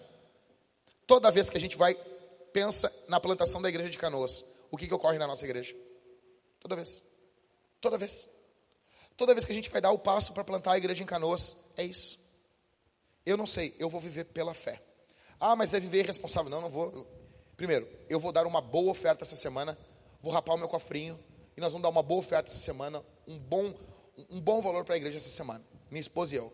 Vamos tirar, vamos, vamos sacrificar coisas da nossa casa. Ok? Eu vou pedir na internet, como um bom pidão. Vou dobrar os joelhos, como George Miller fazia, orando e pedindo dinheiro para o Senhor para sustentar os orfanatos. E vou entrar em contato com pessoas que sempre ajudaram a Vintage com valores altos. Tem duas pessoas de fora do Brasil, vou entrar em contato com elas Vou falar com algumas pessoas aqui do Brasil que sempre foram generosas. Vou tentar falar com pessoas. E pessoas já entraram em contato comigo dizendo que querem ajudar a igreja de Canoas. É assim. A obra de Deus ocorre assim. Mas, muita atenção, a nossa igreja corre o risco de ter que fechar as portas. Tá bom? Corre o risco. Se nós não formos generosos. Nós temos, temos um bom número de pessoas aqui hoje. Tivemos muita gente no culto ontem. Esse valor, se nós dividíssemos isso, daria uma micharia por membros. Não vamos fazer isso. Eu quero que você seja generoso. Que você coloque isso aos pés de Jesus. Nas próximas três semanas, eu vou falar uma série de sermões sobre generosidade e os efeitos da generosidade na vida do cristão. Vou falar sobre os princípios da generosidade, com base em 1 Coríntios, capítulo 11 e capítulo 12. 2 Coríntios quando o apóstolo Paulo fala sobre generosidade. É a carta bem on fire de, de, do apóstolo Paulo. Ele está indignado ali. Vai ser bem bom pregar sobre isso. Veja, nós precisamos ser generosos. A igreja não vai avançar assim. Nós vamos criar apenas um clube sem generosidade. Sem generosidade, a igreja é um clubezinho. A generosidade envolve sacrifício, envolve você dizer não para algumas coisas para você. A nossa geração não diz não para nada. Não abre mão de pizza, não abre mão de sushi, não abre mão de nada. Cristãos gastam mais nos Estados Unidos com chiclé, com refrigerante, do que com ofertas. Um, um eletrodoméstico comprado por um cristão médio, ele custa mais do que uma oferta dada durante cinco anos para a igreja. Você acha que nós vamos plantar igrejas assim? Quarta-feira venha, teremos a volta do Homens Fortes presencial eu vou falar sobre o tema Como homens vivem em tempos de guerra. Vai ser brutal. Brutal. Nós vamos orar. Nós vamos buscar o Senhor. Eu quero o que? Em primeiro lugar, eu quero que você ore essa semana todos os dias, para que o Senhor Deus venha dar a provisão para a obra que Ele nos confiou. Deus pode fazer isso. 59 mil, 60 mil é um valor que assusta, né? A maioria das pessoas aqui nunca teve esse valor na conta. E alguns aqui nunca vão ter. E tá tudo bem. e tá tudo bem. É sobre isso. E tá tudo bem. Veja, é um valor que assusta. Mas veja, assusta para você e para mim. Ter que pagar de conta. Se eu tivesse que eu pagar 59 mil de conta numa semana, eu tava que nem o Chapolin. Mas não, é a igreja. É a noiva de Jesus. Jesus, deixa eu dizer uma coisa. Um bom noivo, ele paga, ele já paga as contas da noiva, né? Sim ou não? Até as noivas aqui, ah, tá difícil, pastor. Um bom noivo, ele paga as contas da noiva. Eu tenho uma boa notícia para você. Jesus é o noivo da igreja. Ele vai pagar as contas da igreja. Mas sabe como é que ele vai fazer isso? Ele vai botar o dinheiro no teu bolso. O dinheiro para a obra de Deus está no bolso dos crentes. E você pode achar que isso aqui é, é uma palavra para te motivar a ofertar, e é, e é. Mas não é uma manipulação, é algo verdadeiro, é algo que eu creio, é algo que eu pratico. Nós já tiramos muita coisa da nossa casa para que a obra de Deus avançasse. E eu não me arrependo disso. Tiraríamos mais, mais, mais, mais e mais. A obra de Deus tem que avançar. O nome de Jesus tem que ser conhecido. E nós queremos plantar uma igreja já, menos de um ano, nós queremos plantar uma igreja em Viamão nós queremos plantar igreja na Grande Porto Alegre, Rio Grande do Sul. Temos que invadir o Uruguai, maior taxa de suicídio da América Latina, menor número de cristãos e país mais receptivo para brasileiros. Um amigo meu deu, um amigo meu me disse: "Tu chega no Uruguai com a camisa da seleção brasileira, tu é carregado no colo". Não é que nem na Argentina. Uruguai, o povo não tem Jesus. Nós precisamos plantar uma igreja lá. E isso começa aqui. Canoas é aqui do lado. 30% da nossa igreja é de Canoas. Deixa eu dizer uma coisa para vocês. Deixa eu dizer uma coisa aqui. Eu tenho certeza que em quatro meses a igreja de Canoas vai se pagar. Quatro meses. Só que o que vai demandar de nós é nesse período, nesse gap, nesse passo que nós estamos dando. A igreja de Canoas vai ser, eu vou usar essa palavra e azar, vai ser um sucesso. Vai ser bem sucedida. Eu creio nisso. Nós devemos dar esse passo de fé. Só que isso envolve comprometimento com a obra de Deus e com o Deus da obra. Eu posso contar com você? Muito fraco. Não confio em gente assim. Eu posso contar com você, meus irmãos? Vamos, em nome de Jesus, esta semana buscar o Senhor, orar ao Senhor, ofertar de forma generosa. Você planejou uma oferta, oferte um pouco mais. Você planejou, ah, vou dar o dízimo, dê um valor maior, para que o reino de Deus avance. Se preocupe durante essa semana. Para ajudar ainda, o pastor Everton está de férias. Ele tem que tirar férias. Ele está enlouquecendo. O Everton, o Everton está aqui, ó. Ele está com um buraco aqui na cabeça dele. Tu está rindo? Nós estamos tudo nos gastando aqui, gente. O Michael já não tem cabelo. Eu estou pintando o cabelo todo errado. O Everton está com um buraco aqui. Nós estamos tudo morrendo aqui, gente. O Everton está com um buraco aqui. Ele arruma, ele mexe, sabe? O cabelo sempre meio grandinho assim. Ele dá aquela ajeitadinha aqui. O Everton está envelhecendo aqui na igreja está tirando férias. Quem está cuidando das contas é a Priscila e o Daniel. E fica a Isabela e eu meio em volta, assim, meio enlouquecido. A Isabela disse assim: ó, Eu não sei, eu estou com o coração apertado. Todas as vezes que nós vamos plantar a igreja em Canoas, irmãos, é isso. Todas as vezes que a gente pensa em dar um passo, vocês acham que não há um, um, um, uma resistência demoníaca para que o reino de Deus avance? Se nós falássemos, vamos começar um orfanato, muitas pessoas veem isso como algo bom. Vamos começar uma escola, que coisa boa. Vamos começar um hospital, que coisa boa. Mas a coisa que o mundo mais precisa não é de um orfanato novo, ainda que seja importante. A coisa que o mundo mais precisa não é de uma escola nova, ainda que isso seja importante. A coisa que o mundo mais precisa não é de um hospital novo, ainda que isso seja importante. O mundo precisa da igreja. Como diz Bill Hybels, a igreja local é a esperança do mundo, é a casa da missão, é o corpo de Cristo. A igreja, é, é, as pessoas não valorizam a igreja, as pessoas ridicularizam a igreja, mas a igreja é o único método de Deus na missão.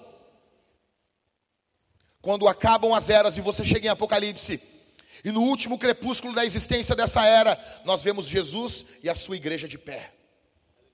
O que nós estamos investindo é no investimento que tem que tem rendimentos eternos. A igreja. Nós temos que plantar igrejas. Porque é ali que Jesus manifesta o seu corpo. Nós vamos responder esse sermão ofertando e dizimando de forma generosa. Nós temos. Quem é que está com a máquina aqui? É. Só tu? A Bela. A Bela vai botar esse colete lindo, Isabela. Isabela, só assim, as duas irmãs ali que estão com o colete do DMLU ali atrás ali. Ah, não sei, vai estar tá com a luzinha baixa. As pessoas ficam bravas porque baixa a luz na hora de cantar, tá bom? Na tua casa, bota um louvor bem alto e liga as luzes parecendo lá um Walmart na tua casa. Fica de boa.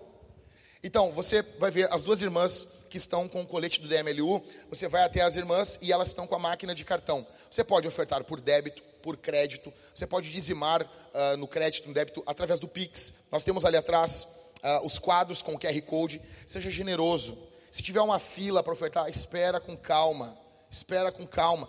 Ah, pastor, a Bíblia diz que eu tenho que ofertar com alegria e eu não estou alegre. Então fica alegre e oferta. Eu não vejo, eu não entendo isso. Nós vamos plantar a igreja, aí eu vejo os pastores, não, não, não, não. Se tu não está alegre, não oferta. Negão, nós estamos nós tendo que pagar 59 mil essa semana. Se tu não está alegre, dá um jeito de ficar alegre aí. Fica alegre, oferta e dizima. Ok? Amém, meus irmãos? Seja generoso, seja generoso. A vida de quem é generoso fica melhor. Eu vou falar sobre isso essa semana. Não é teologia da prosperidade, é teologia da generosidade. Nós vamos falar disso nas próximas três semanas e depois vem o quê? O período mais importante para os cristãos do ano, a Páscoa. Nós temos que botar para quebrar isso aqui. Semana da Páscoa é para arrebentar. Nós vamos ter banda aqui, nós vamos ter banda na porta da igreja, nós vamos ter banda no Kids, nós vamos ter banda tocando, vai ter, cara, vai ser uma loucura isso aqui.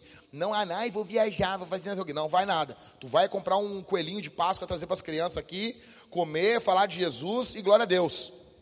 Nós vamos louvar Jesus, tá bom? Três semanas, nós já, daqui a três semanas, nós já estamos no domingo de Ramos, tá bom? Então tem que ser diferente, tem que ser diferente vai ter batismo, vai ter uma alegria, vai ser, vai ser demais, brutal. Nós precisamos avançar. Imagina o primeiro culto de Canoas no final de semana da Páscoa. Será que dá para fazer isso, cara? Será que Jesus faz um negócio desse? Será que imagina nós bem louco lá? Eu acho que dá. eu acho que dá. A gente não tem cadeira, a gente, nós somos que nem aqueles casalzinhos que, que estão apaixonados, sabe? Casalzinho não tem nada dentro de casa, tem nada não tem cadeira, não tem púlpito, não tem som, não tem microfone, não tem, tem uma mesa, não tem data show, não tem, não tem nada. É uma casa muito engraçada, não tem teto, não tem nada. Tem nada, não tem nada ali, cara, nada. Não tem, não tem coisa para cozinha, não tem. Cara, eu, eu não dou quatro meses para a igreja de Canoas estar se pagando. Vamos ser generosos. Vamos ser generosos. A obra de Deus tem que avançar. Nós temos que avançar. Eu estava dentro do avião voltando do Rio de Janeiro, quando eu estava lendo o livro Formador de Heróis, e ele disse: Qual é o seu sonho? Eu coloquei a quantidade de igrejas que eu queria plantar. E daí, quando eu virei a página no livro, ele diz: Multiplique isso por 100. Aí, opa, opa, isso é muito. Pois bem, você chegou num número que é difícil de você fazer. Porque eu coloquei um número de igrejas para plantar que eu acho que eu consigo. Daí, quando tu multiplica por 100, Catito, tu é obrigado a depender de Deus. E daí deu, deu duas mil igrejas. Eu, cara, é duas mil, eu não consigo, eu não consigo. Mas Jesus consegue. Jesus consegue. Imagina nós chegando, ficando velhos, assim, uh, morrendo, e duas mil igrejas. Tudo dando problema, mas azar, é igreja. Igreja dá problema. Se não dá problema na igreja. Igreja boa é a igreja que o diácono desliga a luz e manda as pessoas embora do culto, né? Quando termina o culto. Tem chiclete colado embaixo do banco e coral infantil cantando desafinado. Isso é igreja. Vamos fazer isso, irmãos. Nós vamos orar ao Senhor. Eu peço que você feche seus olhos. Logo após a oração, nós vamos participar da ceia e cantar ao Senhor. Você que está em Jesus, você vai sair do seu banco, pegar o pão, mergulhar no cálice bronze e vinho ou no cálice dourado, que é suco. E você vai ser cheio do Espírito Santo. Eu gostaria muito que você fechasse seus olhos, levantasse suas mãos, sentado mesmo. Você vai ficar de pé quando a banda começar a cantar. E você pedisse que o Senhor Deus descesse sobre você. E você pedisse que Jesus desse dons para você. Você precisa de dons do Espírito. Eu falei bastante hoje. Ah, porque precisa. Você tem que ouvir a voz do teu pastor. Senhor Jesus, aqui está a tua igreja. Aqui está o teu povo. Aqui está o teu povo. Aqui está a tua igreja amada. Em nome de Jesus. Em nome de Jesus, enche o teu povo do poder do teu espírito. Enche o teu povo em nome de Jesus. do poder do teu Santo Espírito. Abençoa os meus irmãos que vão ofertar, que vão dizimar, que serão generosos aqui, Senhor, essa semana, em nome de Jesus. Em nome de Jesus. Ó Deus, coloca coragem no coração dos teus filhos, para se desapegarem dos bens materiais, para que o reino de Deus venha avançar, para que o reino de Deus venha triunfar, para que o reino de Deus venha prosperar, em nome de Jesus. Em nome de Jesus em nome de Jesus, faz a tua obra, Senhor. Faz a tua obra, Senhor. Faz a tua obra, Senhor. Faz a tua obra, Senhor. Em nome de Jesus, derrama o teu Espírito Santo sobre nós. Derrama a tua graça sobre nós. Nos enche do teu espírito, que possamos avançar, plantar igrejas, ter famílias, Senhor, estruturadas, restauradas, sermos, Senhor, como um portal do céu nessa terra, Senhor que na igreja, enquanto participamos do sacramento, do pão e do vinho, sejamos cheios do Espírito Santo, no bondoso e no maravilhoso nome de Jesus. Ó Deus, usa o irmão Pedro ali quando ele estiver ungindo os enfermos, usa o teu filho em nome de Jesus, que os doentes sejam curados, que o Senhor faça maravilhas, que os demônios sejam expulsos. Ó Deus, desce sobre as nossas vidas. Ah, Senhor, se o Senhor fendesse o céu e descesse sobre nós, se o Senhor viesse com poder aqui essa manhã e mudasse o curso da nossa história, e mudasse o curso da nossa igreja, e mudasse de uma vez por todas a nossa espiritualidade, se houvesse dentro de nós mais vontade pela tua glória, mais desejo de ter comunhão contigo, se usássemos os nossos dons na tua missão, que coisa poderosa seria, que coisa gloriosa seria. Ó Deus, faz isso, faz isso na nossa geração. Não deixa, Senhor, os meus olhos se fecharem nesse mundo, sem eu contemplar um avivamento genuíno, sem contemplarmos um avivamento verdadeiro poderoso, não fabricado por homens, não arquitetado pela mente humana, mas feito, produzido no céu, enviado por Deus, pelo poder do Espírito Santo. Ah, Deus, faz isso, faz isso, faz isso, faz isso em nós. Começa hoje, começa hoje. O Senhor pode fazer isso. Não é no meu nome, não é no nome da banda, não é no nome da vintage, não é no nome nosso, não, é no nome de Jesus. Há poder no nome de Jesus. Distribui dons aqui, Senhor, essa manhã. Dons de curar, dons de curar. Nós temos doentes. Nós precisamos ver, Senhor, a nuvem do teu espírito se manifestando cura, cura, cura, cura. Ah, Senhor, tem pessoas que estão pedindo dons aqui de profecia. Dá dons para ela, dá dons para ele, em nome de Jesus. Em nome de Jesus, tem pessoas aqui pedindo dom de línguas para terem uma comunhão mais profunda contigo no privado. Dá dom de línguas aqui, Senhor. Dá dom de línguas aqui, você que está aí no seu banco e o Senhor tem falado línguas no, teus, no, no teu ouvido. Você sabe que são línguas de Deus, mas você tem medo de falar. Você pode levantar as suas mãos e orar em línguas. Você pode orar baixinho em línguas. Você pode chegar hoje no seu quarto, dobrar os seus joelhos, colocar o volume alto de um louvor e rasgar a sua alma falando em línguas diante de Jesus. Derrama teu espírito, Senhor. Dá dons de maravilhas aqui. Que aonde os teus filhos caminharem, demônios sejam expulsos, demônios sejam repreendidos, demônios venham ser retirados das vidas das pessoas que sofrem, em nome de Jesus. Todo medo dos demônios, todo medo daquele de demônios, você tem medo de demônios, você recebe uma coragem aqui essa manhã para enfrentar as obras das trevas, para colocar o dedo na cara de Satanás e dizer: escute aqui, Satanás, saia dessa vida, no nome de Jesus, no nome de Jesus, no nome de Jesus.